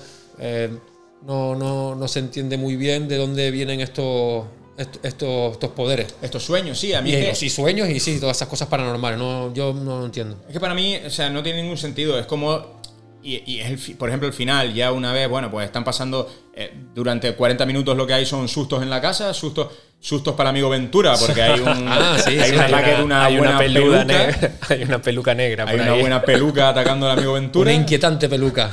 Eh, entonces, después de 40 minutos de sustos de para arriba y para abajo y tal, eh, llegamos a- a- a- al risco este donde ella se tiró. Y al final eh, damos por bueno que se suis- se- ella se tire y mate a una de las niñas. Y lo damos por bueno, porque no pasa nada, ¿no? Eh, A la malcriada, la, la más malcriada de las dos, pues eh, no pasa nada. Eh, lo único que tiene la película son, es, es ese final, para mí. Que acaba mal, o sea que no acaba bien. Sí. Sí. Es lo único que tiene bueno la película, porque el resto. mm, o sea, Sí. que no, no te esperas un poco y dices, bueno, pues claro, tú ves la película, que es la típica película, telefilm, así, dices, bueno, pues esto va a acabar bien. Comiendo perdices. Y Sí, bueno, sí, y, no, sí. y, no, y no es así. Entonces, claro, No, no, no. eh, ga- gana- ga- gana- gana- ganamos todos. Tiene ese final. Custodia, es- custodia compartida. ganamos todos, tío. y se convierte en la polilla esta. Porque las polillas también, luego. Lo que ustedes quieran. Porque sí, bueno, se- la niña se convierte en esa polilla medio de colores que la hermana la ve. Pero tampoco te cuentan por qué hay polillas. Es que lo que, es, es lo, es lo que te, es lo que te decía antes, es que no está, está, eh, la narrativa es muy mala. Hay, como parece como que, que- como que hay dos películas y, la- y, la- y las han montado en una. Por eso te decía yo Mm. al principio que era como una película como que la hizo el señor Andrés y la otra película la hizo como el, el señor Guillermo. Sí. Bajo las anotaciones de Guillermo. Sí. Y entonces, porque claro, hay una parte que tú te fijas y, y dice, eh, qui- quieta mamá, eh, nos lo prometiste. ¿Qué prometió? Eh, me estoy- perdiendo algo. La película hasta la vi tres veces, aunque no lo parezca. Sí, sí, sí, sí. No, Pues la vi, la vi tres, tres veces y, y claro, y, y me quedé eh, ¿qué, qué prometió mamá? Mamá no abre la boca en ningún momento, no hace ningún pacto con las niñas. Entonces, hay un montón de, de incongruencias en la película que parece eso, que yo creo que la película está mal contada, tiene una narra- narrativa mala. Y es como un montaje, es es como que, como que eh, el señor Andrés hizo una película y luego aparte, y tiene un montón de fallos de raccord también. Sí, no, no, tiene. Entonces, claro, como, y, pa- y pa- y parece que, que, que luego eh, apareció don Guillermo del Toro con sus dos huevos toreros y, y con sus anotaciones y dijo, a ver, no, eh, Andrés, no. Cambia esto, Mire. cambia lo otro, y como que hicieron otra película que es el resultado final de este Sí, maravilloso que parece, pa- parece un medio pastille eh, al final. También pasa mucho que al final, al principio de la película, te lo, te lo pone en situación, ¿no? Estas películas que empiezan eh, con un crédito que pone Érase una vez, ¿no? Al final ahí te está metiendo en un marco de cuento infantil, ¿no? Entonces, ¿qué me estás diciendo? ¿Que me tengo que tragar todo lo que hay aquí? Yo me puedo tragar que sea un cuento. Pero lo que no puedo tragar son incongruencias de guion, como tú dices, que sea un pastiche. O sea, por ejemplo, Tarantino cuando hizo Malditos Bastardos, Malditos Bastardos empieza con un Érase una vez. Después ponen la Francia ocupada por los nazis, pero ese Érase una vez es como no te voy a contar una película bélica basada en hechos reales, porque al final mato a Hitler, hago disparates y tal. Entonces te mete como en esa situación de cuento. Pero claro, es un cuento bien contado y congruente con el universo que está contando. El problema de esto es que tiene agujeros. O sea, lo que tú dices, tío, tiene eh, inconexiones, ¿no? Eh, eh, Este rollo de. Lo mismo, el psiquiatra que le hace la hipnosis a la niña. Le hace una hipnosis y está llevando como una investigación paralela, pero una investigación que él se ha inventado, porque él también coge las niñas y parece que lo que es es un logopeda, que lo que quiere mirar es. Son unas niñas que han vivido en un bosque y quiero ver cómo eh, han hecho esta pérdida del lenguaje, pero de repente el tipo eh, sabe de hipnosis, sabe de Sí. fantasma y, y voy más allá. Y es como, ¿pero en qué momento este señor se ha convertido en Iker Jiménez? Claro, de repente un hombre, un hombre de ciencia, viene la secretaria Sí, sí, y le sí. dice... La "No, es bibliotecaria. que- La bibliotecaria. Aparece la bibliotecaria, sí, como la secretaria o así, Sí, sí, bibliotecaria sí. aparece y dice, no, es que en el archivo aparece un, un, un manicomio. Dice, pero ¿y a cuántos kilómetros está? No, eh, eh, ese está a 200, pero el que yo hablo eh, cerró en 1800. Esa no conversación es terrible, terrible, Sí, terrible. Y, y, claro, y él dice, ah, pues nada, pues entonces voy a investigar en el manicomio. Voy a ver si de... De repente me No. convierto en un, Sí, sí, es Sí. lo que tú dices. Era un hombre de. O sea, ya es que ni te digo ni hombre de ciencia. Era un señor que, por lo que yo entendí al principio, era un psicólogo que determinaba condiciones de lenguaje, de, de adaptación a, a la civilización, de. Pero de repente el nota es parapsicólogo. Y le hace. Que, y de repente el nota no, no es que parapsicólogo, es que eh, sabe hacerle sesiones de hipnosis a la niña. Y de regresiones. Y de ahí es como. Pero que, que sin sentido. Es que todo, nada tiene sentido. O sea, porque es lo que te decía, lo que decíamos. Podemos entrar en el juego del director. Y me vas a contar lo que quieras y yo te creeré. Pero es que te contradices tú mismo a lo largo de la película. Y, y entonces, claro, entonces no tiene sentido ninguno esto. Y es un puto disparate de película. Sí, no tiene mucho sentido, te digo. Yo creo que está mal, mal, tiene una mala narrativa. Pues yo tengo, mm, a ver, algo más que he apuntado por aquí, ¿no? Me Eh, encanta porque apunté la peluca. Para, para- para- Pa- Sí, para ver aventura. aquí. Yo ya de mamá poco que- más. Bueno, la banda sonora que tenemos aquí puesta de fondo de manera ilegal, pues es de, de- de Fernando Velázquez, que tiene, que al parecer nota es como la puta polla aquí en España. Eh, que tiene un Goya por un monstruo bien a verme, que es una película bastante, bastante, bastante guay, me gustó mucho. Y la fotografía, eh, no tengo apuntado ahora quién era el dire de fotos, pero el dire de fotos es español te, también. Te digo, porque lo tengo aquí. Y es guay, y bueno, y hacer especial mención, que yo creo que en nuestro programa ya lo hemos nombrado muchas veces. Y por ser, que a lo mejor la gente no lo sabe, pero es el- Antonio Riestra, Sí, puede ser. Antonio Riestra es el dire de foto. Eh, pues la foto no está mal, tiene un, par de, tiene un par de transiciones, tiene una transición en la cama que Jessica Chastain está durmiendo, eh, teniendo este sueño premonitorio y está como eh, atemorizada, se tapa con la sábana y se vuelve a descubrir ya de día despierta. Eh, Tiene una transición que está muy guay y por nombrarlo, que la gente a lo mejor no lo sabe y es el actor español que más trabaja en Hollywood, el papel de mamá es Javier Botet, eh, nuestro Grande, actor grande, patrio grande, Javier Botet, que eh, de- desde aquí yo por lo menos lo admiro muchísimo, me parece el, el mo- el monstruo español. Sí, pero no. Y mola no, mucho y, que salga no, y, se- claro, todo el mundo pensaba, pues, más bueno, yo por lo menos pensaba que este tío como actor no. Porque, claro, sí, bueno, disfrazado, tal, caracterizado, haciendo monstruo y tal. Pero no sé si ustedes han visto la película Amigo. Amigo. Guau, que es espectacular. Tanto, tanto, tanto Botet como. No sé cómo se llama ahora el otro chico. El otro actor, que es medio humorista así, ¿no? Sí. Que tiene como Twitch, TikTok y todo este rollo y tal. Pues la verdad que la película Amigos está eh, cojonuda. Está cojonuda. Él también luego tenía un mini papel en una película que no es de terror, pero es de estas películas que se consideran de género, que se estrenó en Sitges por lo rara que es, que es una película que se llama Magical Girl, que es una película dirigida por Carlos Bermud. eh, una película muy rara, de un- tres historias conectadas entre sí. Tiene por medio ese halo hablando de las sesiones de sadomasoquismo, de bondage y tal. Y Javier Botet tiene un papelito muy corto, no tiene nada que ver con un papel de monstruo y tal, pero coño, uno lo ve y dice, este tío es mola, mola como actor, pese a que por su físico él se haya, se haya metido, que para mí me parece fantástico, porque ha encontrado un nicho maravilloso en este género fantástico haciendo de monstruos y tal. No, estaba mirando aquí la, aquí Como la- su, los registros. como su, digamos, mentor y la persona en el que se fija que él es, es, es Doug Jones, que Doug Jones es el que hizo pues del fauno en el laberinto del fauno, eh, de Ape Sapien es el boy, él siempre dice que Doug Jones es como su, su modelo a seguir pues yo a Javier Bautet siempre reivindico mucho su figura porque creo que es un tipo que navega siempre bajo el radar para el público general. Y ya te digo, es que es el actor español que más trabaja en Hollywood. estoy- ha salido en Juego de Tronos, ha salido, es que ha salido en todos lados. en Estoy, Alien estoy- Covenant, estoy yo viendo aquí los registros como actor de aquí de señor Botet y es una puta pasada porque está en IT 1, IT 2, en Rec, en La Cumbre Escarlata, Slenderman, Insidious La Última Llave, Mamá, La Momia, eh, His, His House, Rec 2, Rec 3, eh, Rec 4 Apocalipsis, eh, Balada Triste de Trompeta, Mara, El Revenido, ¿cómo se llama el Revenido? ¿De Revenant? Renacido. El Renacido. El El revenido. Revenido, eh, un chorro, Yo 58, debo decir de, 58 del películas. que señor tiene. Botet que él seguramente no se acordará si algún día oye este programa, pero yo se lo voy a decir a la gente. Eh, cuando estuve en el, hace un par de años en el Festival de Sitges, era la persona que más veces me encontraba por la calle. Y de los últimos días eh, coincidíamos tanto en las colas de, de- para ver películas que nos saludábamos. Ya. Y es como, bueno, pues por lo menos este señor también está hasta la polla de verme. Estaba, estaba perdido, por Sí, sí, no, seguro. se le la- siempre, nos veíamos todos los días. A, a a- pesar de, de- de- su físico, se ve como una persona muy normal. Y súper amable. Él, Eso, es, a lo, es a lo que voy, se le ve como muy. eso lo cortamos. además, En estas cosas del, festival, Ah, del estamos Festival de adelante. yo a la persona que más me veía fue a él y a Paco Plaza. Y Paco Plaza, eh, lo curioso de Paco Plaza es que estaba siempre o delante o detrás de mí en la cola para ver todas las películas que fue a ver el festival y ya llegábamos ¿qué? aquí a ver la siguiente y es como sí, usted me lo dice a mí como una persona normal pero usted ha dirigido Verónica y me cae muy bien o sea, yo como un gilipollas que ser Y muy entonces- divertido. y Javier Botet eso, que me mola reivindicar su, su figura porque me parece que es el puto amo es Sí, un sí, crack sí. Y nada, poco más de, de la película de. que nos ha traído hoy aquí, que es.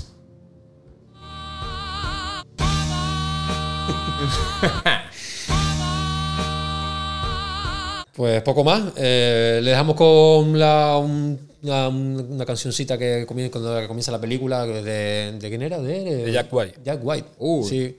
White Para ir abriendo unas cervezas y. Y ponme un vermú. Sí, señor.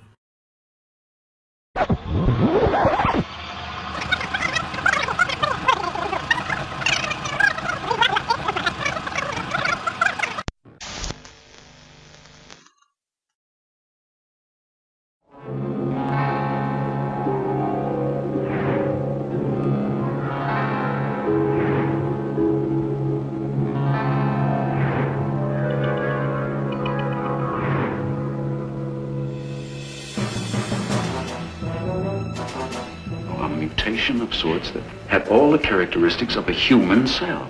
It's worse than I expected. The contamination level? It keeps rising.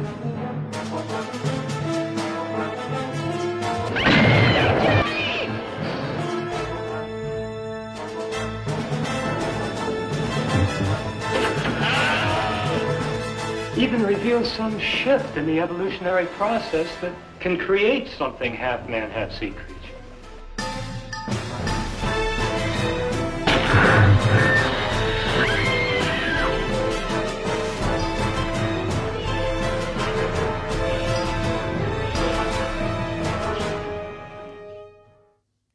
Pues hoy en el Retotranque les traemos una película de 1971 de serie B, pero B, B, porque es que es mala eh, de cojones. Octaman, Octaman, eh, película de 1971 de Harry Essex, eh, que es el escritor de la famosa película La mujer y el monstruo. La- Sí. sí, El- el escritor de La criatura del lago negro, De la Negra. Black Lagoon.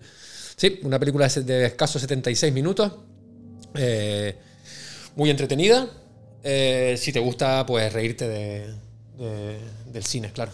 Del cine. Eh, sí, porque la película es, es- es- es muy mala. Está grabada en un solar, hay un río y tal. Pues la película eh, trata de, de una expedición a México para, para, para, eh, para medir los niveles de contaminación de, de un lago.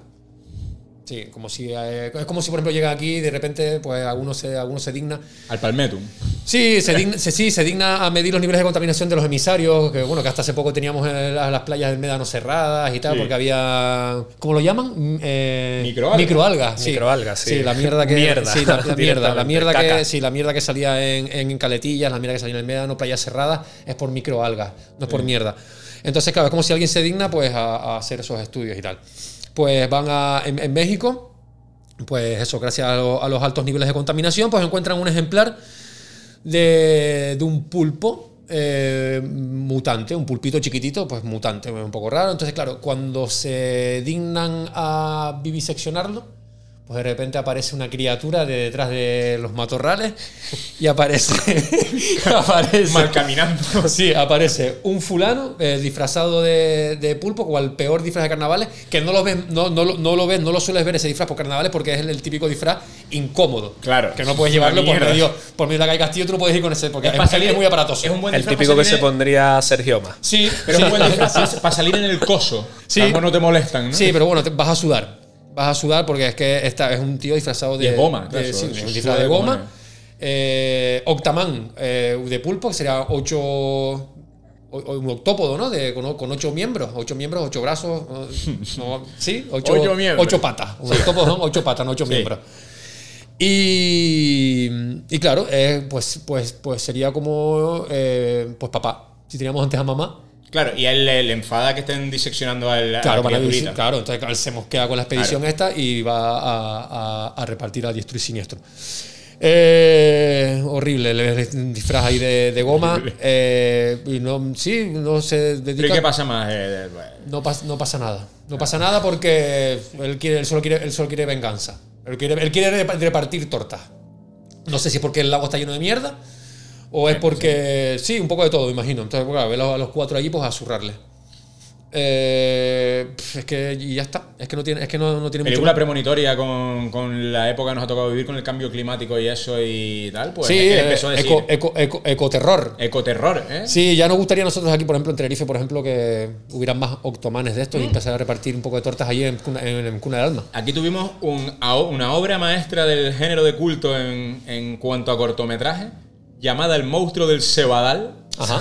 que fue, que fue cuando estaban construyendo el puerto de Granadilla, que salió una, una política aquí a decir que el cebadal, porque la gente decía, es que van a destruir los cebadales de la zona, y yo decía, el cebadal eso es el alga que cuando te bañas te raspa las piernas. Eso fue lo que dijo, y así que eso, nada, eh. y se hizo un cortometraje aquí que se llamaba El monstruo del cebadal. Que si no lo has visto, eso es. pero- No, no lo he visto, pero eso es maravilloso. eh, pero- Tienes, tienes que pasarlo a- es que lo has dicho ahora. al me- WhatsApp es de Retrotranque. cebadal. Pues, eh, pues exactamente lo mismo, porque claro, este sale y se mueve a repartir tortas ahí. A diestro, a diestro y siniestro. Cierto es que luego, por lo típico, pues se, se medio enamora, se embeleza por una chica.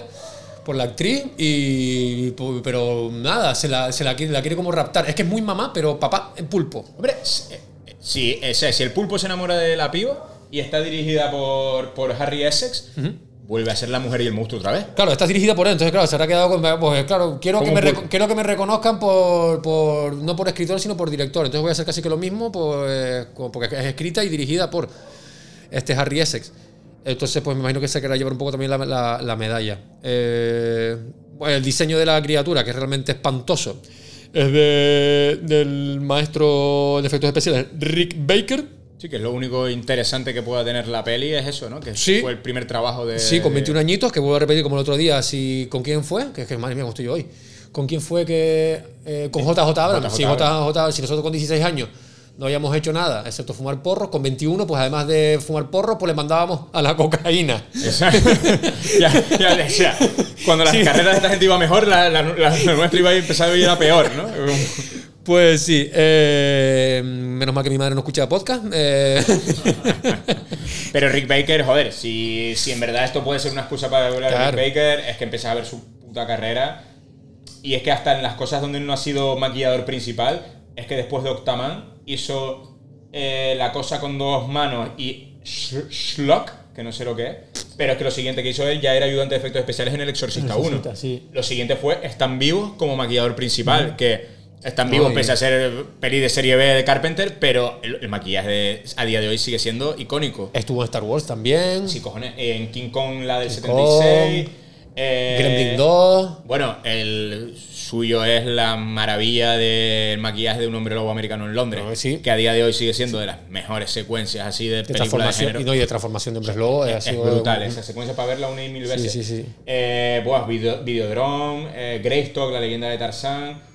Gran película que es que acabo de leer aquí, Harry y los Henderson. Harry y los Henderson, sí, Bigfoot. Una gran película de Sasquatch, ¿no? Los Gremlin 2, por Rocketeer. Rocketeer, el otro día, fíjate, aunque no tenga nada que ver, el otro día estaba hablando con, con alguien que le recomendaba Rocketeer, no sé si ustedes se acuerdan. Y Rocketeer es una película producida por Disney y es el proto Iron Man. Antes de que existiera Marvel, Iron Man como cómic ya existía. Y la volví a ver porque precisamente la tiene, gracias ahora a las plataformas, Disney Plus la tiene y la sigues viendo. Y todo Marvel viene, cine de Marvel viene de Rocketeer. Sigue siendo una película brutal del origen de un superhéroe. Es maravillosa. Luego tiene Lobo, la de Jack Nicholson. Escape, Escape en Los Ángeles, que puede seguir. eh. Men in Black, sí, ¿no? También Sí, veo aquí, claro. pero- y con Oscar además, ¿no? Con, en Men in Black tiene Oscar, sí, sí, sí. Y encima Men in Black, en la 1, ya después hizo la 2. Y en la 2 tiene una cosa muy curiosa. En Men in Black 2, cuando esta típica secuencia que están dentro de la sede de los Men in Black y ves a todos esos bichos como en la aduana, uno de los hombres de negro que está revisándole a los alienígenas que, que traen y tal, es el propio Rick Baker Sí. vestido de hombre de negro, con su coleta característica, su coleta blanca y tal. Y tiene aquí eh, que es muy señalable, que yo creo que además estuvo nominada al Oscar, El planeta de los simios, la de Tim Burton, que es una película terroríficamente mala, pero creo que es la película del los simios donde mejor está el maquillaje. El maquillaje es la bomba de esa película, pero la bomba. Y bueno, de la de Hellboy, de eh, registros más. su última película, pues aquí por lo que estoy leyendo es Maléfica, en el año 2014. Tron Legacy, The Wolfman, la de, la de Benicio del Toro, que es más mala que mandarla a pedir, pero... Tropic Thunder, obra maestra de- del cine de comedia también. Tú no eres maléfica, eres. ¿Cómo era? Sauron. ¿Cómo Sauron, esa es la china de Pedro Chávez, como si fuese de Maléfica. Y bueno, por curiosidad sí, tiene unas cuantas y tal. Bueno, después de terminar la película, en 1971 se suicidó a base de barbitúricos la actriz de la película. No jodas. Pierre Angeli, no sé, sabemos por qué, a lo mejor, claro, vio el resultado de la película y dijo, me voy a quitar la vida porque, bueno, al parecer la, la- la señora estaba pasando un- Una mala un- racha. una mala racha con depresiones y tal, y sus últimas, ella que fue eh, novia de James Dean, cualquiera se recupera de eso. Hostia. Sí, sí, sí. Que se murió también pibe. Eh, estuvieron seis meses juntos, algo así y tal, y, y se ve que la tía no, porque una de sus últimas palabras fue en plan de mi, mi- mi único amor fue James Dean y tal. Además de haber estado luego casada con, con tropecientos actores. Hizo eso y soy yo el, el, Y se el- hartó, el- sí. el sonido de, Wii- de Windows de cerrar sesión. Sí, Tin, ya, tin, sí, tin, cogió y empezó a echar espuma por la boca y bye bye Lucas. Eh, ¿Qué Pero más? mira, y Octaman, eh, hablando un poco de, de- de lo que has dicho, tercera, tercer tranque que traes de video retro tranque, tercer tranque que podríamos decir que estamos de parte del monstruo. Por supuesto, y, no, y, y- y en- y en mamá también. No, y mamá tampoco. no, yo, yo en mamá no estoy de parte de mamá porque Sí, Octaman es, es que te digo, que es lo que te repito, O sea, que es, el, el de ju- es el, el ecojusticiero que necesitamos. Pues sí. Sí, porque está la cosa pues, pues hecha pues un, un- un destrozo todo. Se y podría decir que es el, el Al Gore hecho monstruo. Sí, o, luchando o- contra el cambio o- climático. O la niña.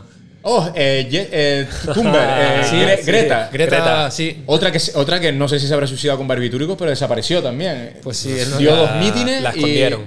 dio dos mítines que, como decía mi padre, le dieron dos nalgadas y la mandaron al colegio otra vez. Pues sí, Octaman es el, es, el, es el héroe que necesitamos ahora mismo. Pues sí. ah, para que reparta tortas ahí a. Lo que pasa que es verdad que le- se- se- la peor parte se la llevan los ecologistas. Que tampoco tienen culpa los hombres, Claro, lo que pueden. tienen- no, tienen culpa y claro, se, lo- se, llevan todas las tortas de aquí de los ocho brazos de, Claro, porque de el- los ecologistas. Pero claro, son ecologistas, pero cogen al pulpo pequeño para diseccionarlo. Eh, los ecologistas no habrían matado un pulpo para diseccionarlo. En favor de la ciencia, Eduardo. Ya, pero no. Es que el, el- el río está contaminado, necesitamos saber qué, qué tipo de mutaciones está, están Ah, haciendo. está- le, está- le- está le haces una, río. le haces una biopsia, no lo abres en canal al, al- al pulpo. Sí, bueno, pero bueno. hay que- Después decidieron hacerlo a feria, a lo mejor, el Mm. pulpo, o al pilpil. Bueno, y, y pues eso. por- y, ah, las, las cri- las crías de pulpo son muñecos de goma tirados por un hilo.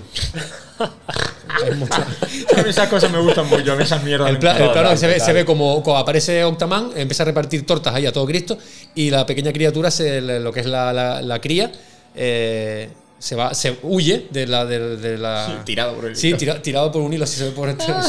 Esa cutre. cosa tan que te cagas. Pero Sí, mira, sí. El, el disfraz es Octaman y tiene realmente ocho brazos o solo tiene dos que son los Mira, brazos tiene- nuestros. En, en principio, yo pens- en, en principio pensaba que tenía seis. Y es más, que buscas por ahí y parece que tienes. Y, y en, y en muchos sitios de muchas páginas te pone como errores, tal. Como que Octaman tenía seis patas nada más. Mentira, tiene ocho. Pero la tiene. Tiene, tiene el, el ah, disfraz. vale, lo, lo estoy viendo. Sí, el tiene, disfraz tiene tiene, dos tiene- que le salen tiene- de las tiene caderas. dos piezas, tiene como dos patas en lo que es el disfraz, en, la- ocho. en la- en las manos, con otras dos debajo. Luego tiene las dos patas del, del- del señor, las dos piernas del, del señor del disfraz. Pero claro, eh, luego ahí tiene como dos apéndices que le Que- salen las piernas de la de parte trasera que le hace sumar ocho. Es un poco trampa. ¿Lo ves? Sí, sí, Sí. sí. También Lo- es verdad. Es muy, es muy cutre. Lo También es verdad viendo, lo estamos viendo. ¿De qué año es? Del 71. 71. Vale. Eh, es una mierda. Podemos decir que el disfraz es una mierda. Pero no es mayor mierda que ustedes se acuerdan, o sea, porque se ha visto en un montón de cortes y en sitios.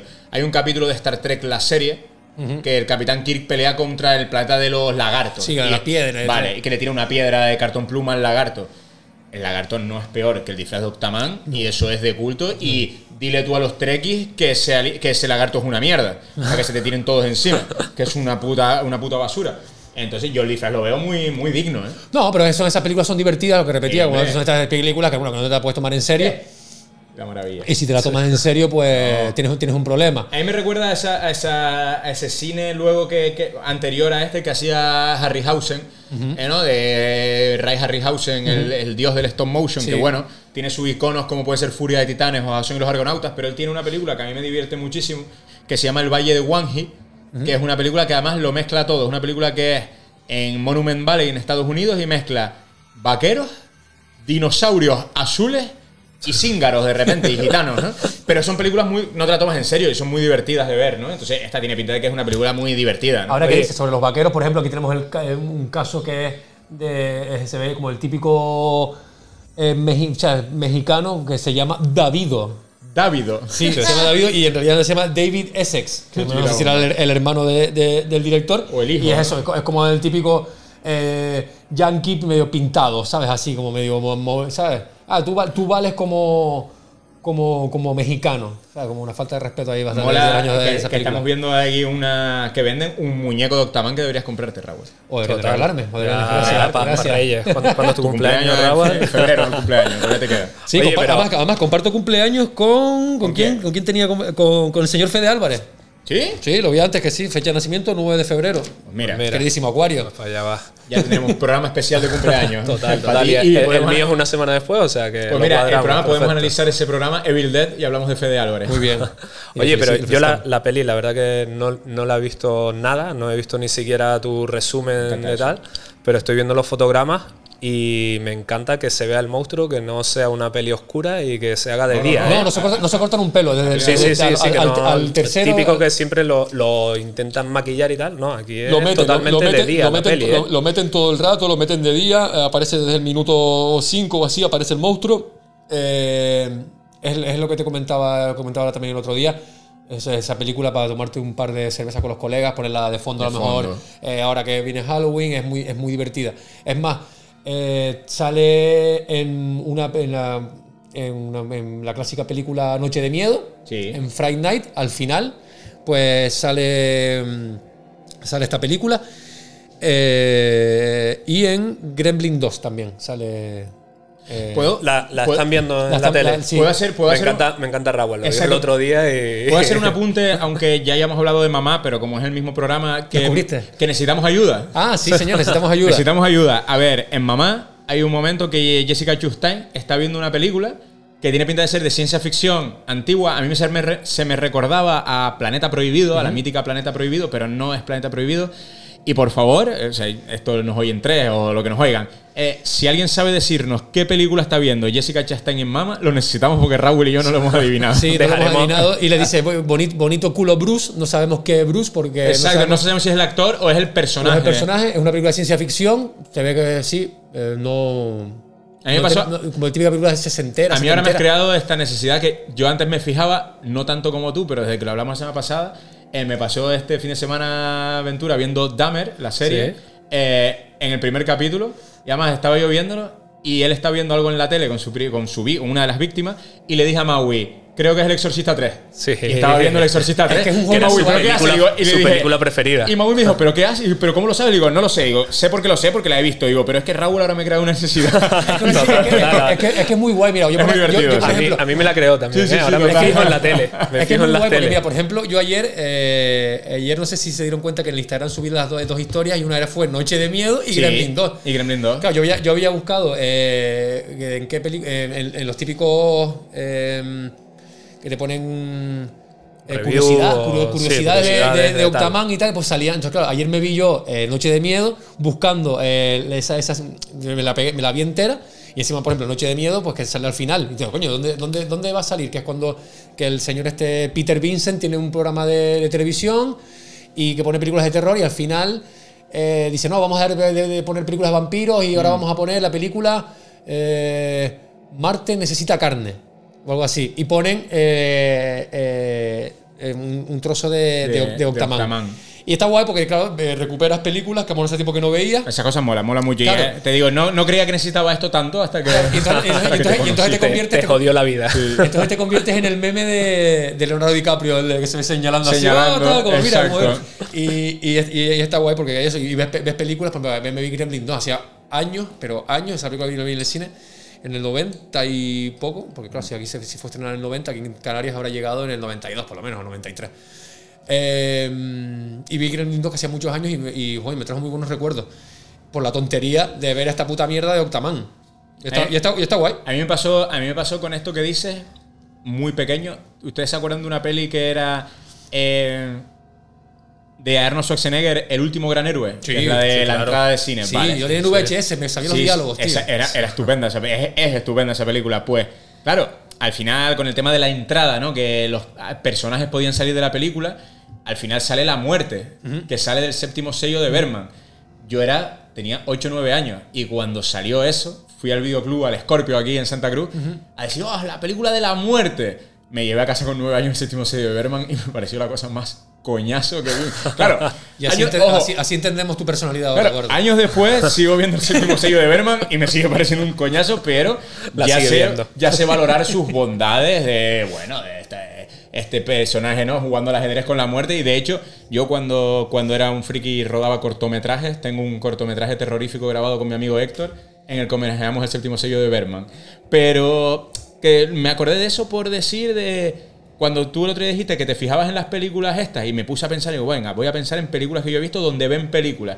Y lo primero dije, muchacho, pero si tú te comiste el puto coñazo del séptimo sello con nueve años por ver a, Schwarzenegger en, el- en- en- gran película, el, el último gran héroe. Sí, lo recomiendo, recomiendo que es como. No, no, no es un hobby.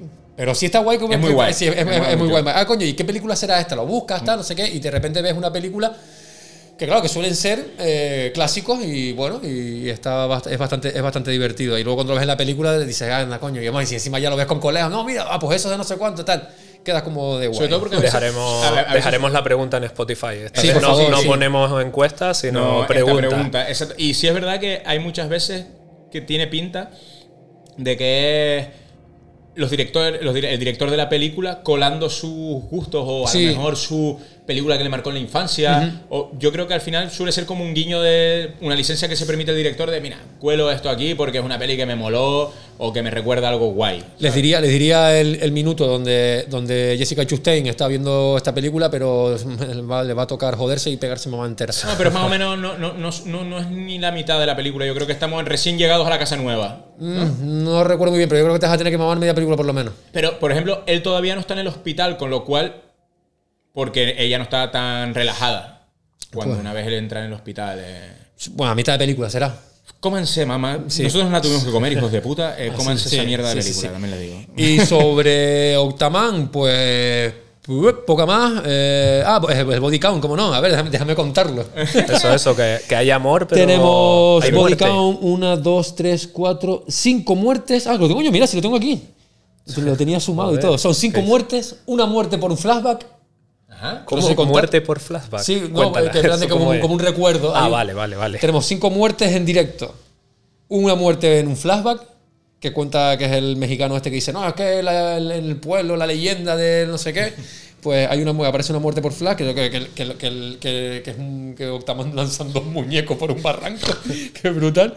Y otra de, dudo- de un- y otro y otro ataque con dudosa muerte. Entonces, claro, son cinco reales, un flashback, seis, y una de, una de dudosa procedencia, siete.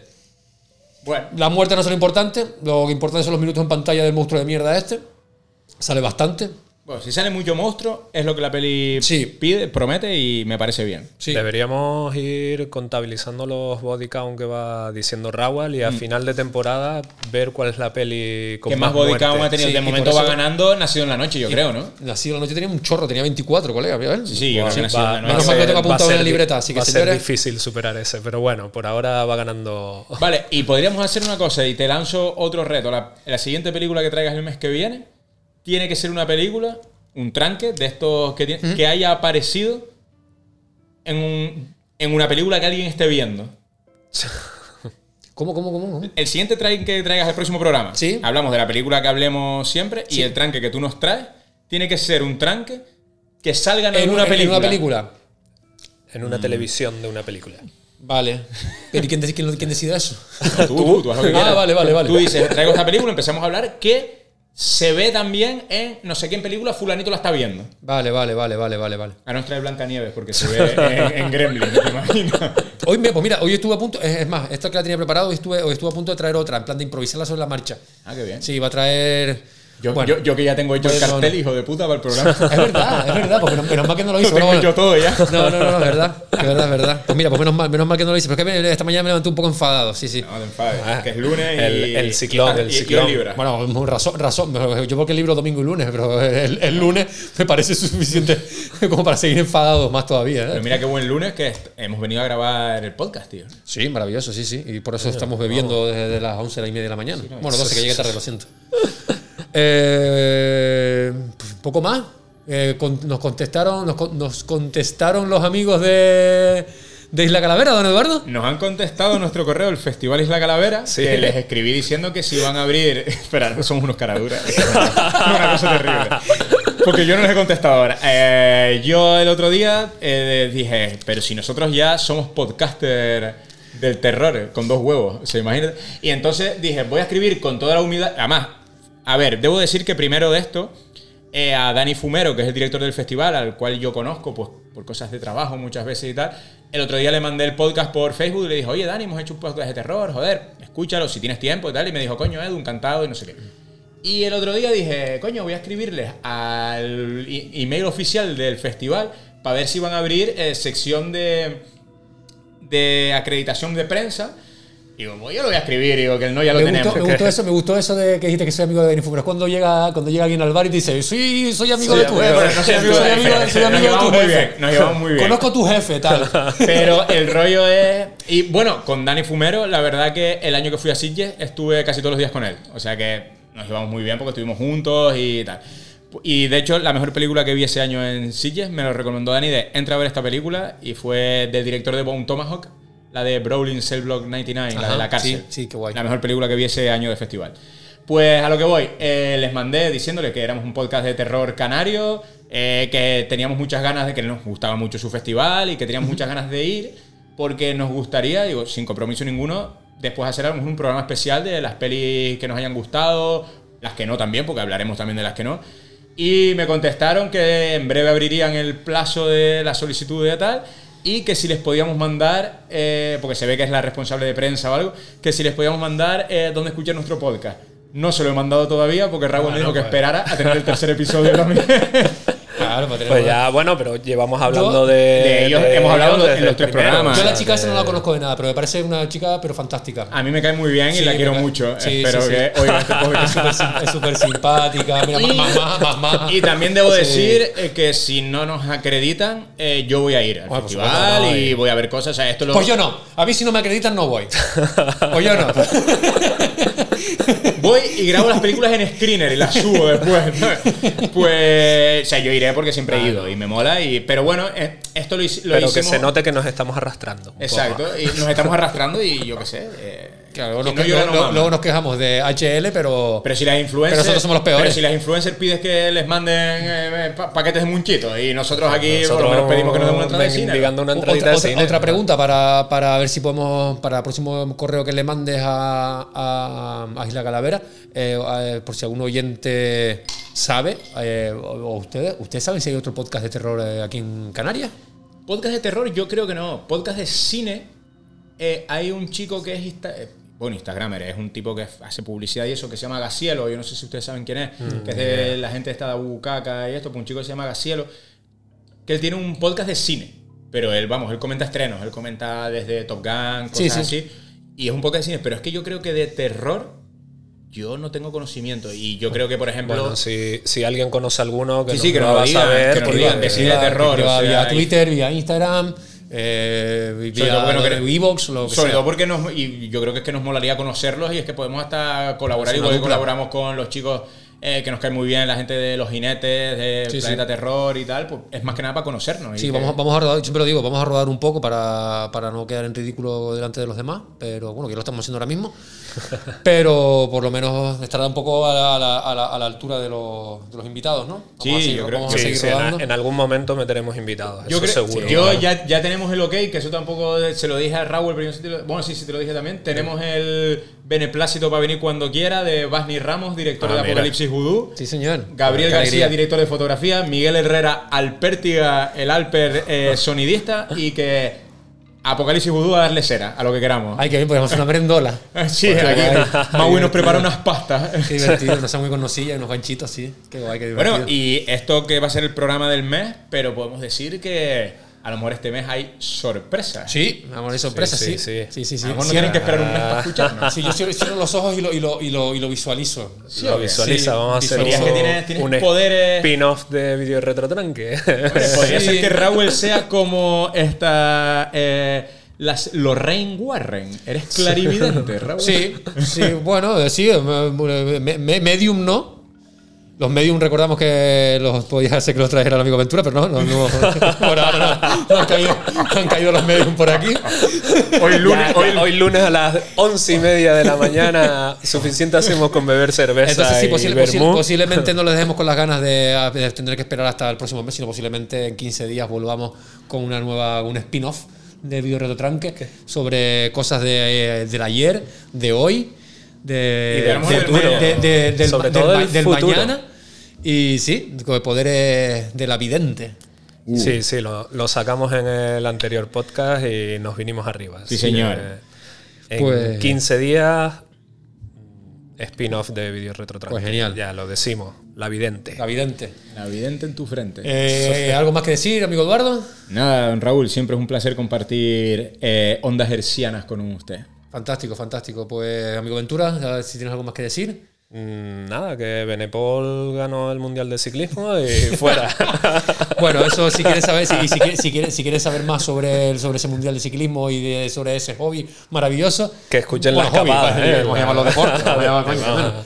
Hombre, para algunos es hobby, no te creas. Yo, yo veo a mucha gente por ahí que dice que está haciendo Deje- deporte, di- pero. Diga, diga usted dónde puede escuchar ese maravilloso deporte. Pues nada, buscas la escapada cultura ciclista y tenemos la suerte que llevamos tres años ya grabándolo y Google no- nos beneficia y, y sale directo. O sea que. Qué bueno. Tienes amenazado de. Google, niño. Total, tengo ahí a. Amenaza también de nuestra parte. Eh, eh, por cierto, eh, también, eh, ¿dónde nos pueden encontrar nosotros, Ventura? Pues en Evox, en Spotify y, y yo creo que en cualquier plataforma de podcast que en- tal. Nos falta entrar en Podimo, que, que para entrar en Podimo hay que, hay que pedirlo, pero, pero nada, yo creo que a partir de este estaremos en Podimo y no sé si hay algún suscriptor de Podimo o si no lo conocen, es el Netflix de, de los podcasts españoles, así que... Y también nos pueden encontrar en el Barbas Bar. El Barbas Raúl. a usted Ahí- detrás de la barra, a mí delante de ella, Pues prácticamente mira, todos los pues mira, pues mira, pues era, era una de las cosas que no, no había dicho nunca. Que, que se me ha dicho, no, de- de- de- debido a mi, a, a mi, a mi profesión y tal, no sé cuánto, pues sí, soy camarero. Eh, entonces sí, me pueden encontrar ahí en Baros Bar, me pueden ir ahí a, a gritar desde la puerta, hijo de puta. No estoy de acuerdo Y también lo pueden encontrar en mamá. Twitter, que, que, Hombre. que lo lleva aquí el amigo Eduardo, eh, en Instagram. Eh, en TikTok también nos pueden encontrar, que tengo un, Oh, que tengo ¿tienes un TikTok, TikTok? tengo TikTok Pero, hace- oye, No, ¿Y pues- no, eh, no, no- no he publicado nada, no tengo, lo, te- lo tengo para que por si un día... Mira, el programa, el programa del mes que viene, que será el primero de noviembre, que grabaremos a finales de octubre, eh, vamos a venir disfrazados. eh, por Halloween. Claro. Habría que grabarlo Entonces, entonces. entonces ese Ese sería el primero que haremos. primero, Pero nos los lanzamos tres, a. los nos tres la- con sábanas y dos agujeros. Oh, Pero mira, cuando lo dijiste me pareció buena idea, pero lo que lo acabo de me lo cuentas en una sombra polla. no estoy disfrazado. Así de calidad. de mi casa ese- disfrazado. así, ¿Dónde va este tal? Y volver a grabar un lunes, abrir- un lunes por la mañana. abrir canal de YouTube o Twitch ya directamente o algo de eso. No, pues Twitch, pues Twitch tenía porque Sí, iba a Twitch decir- que sí, eh, y, y nada, pues poco más. Eh, no se olviden de, de- de puntuarnos en, en Spotify, eh, suscribirse en Evox, dejar comentarios. Eh, insulta- para insultarnos, para, para lo que quieran, para, para decirnos si hay más, más, más podcasts de cine de terror en Canarias. Sí, eso es importante. Para decirnos qué película, qué película es la que está viendo Jessica Chastain en Mamá. Y nada, suscríbanse y apóyennos y, y- y nada, y poco más. Y nos Y vemos. nos vemos, sí. nos vemos próximamente.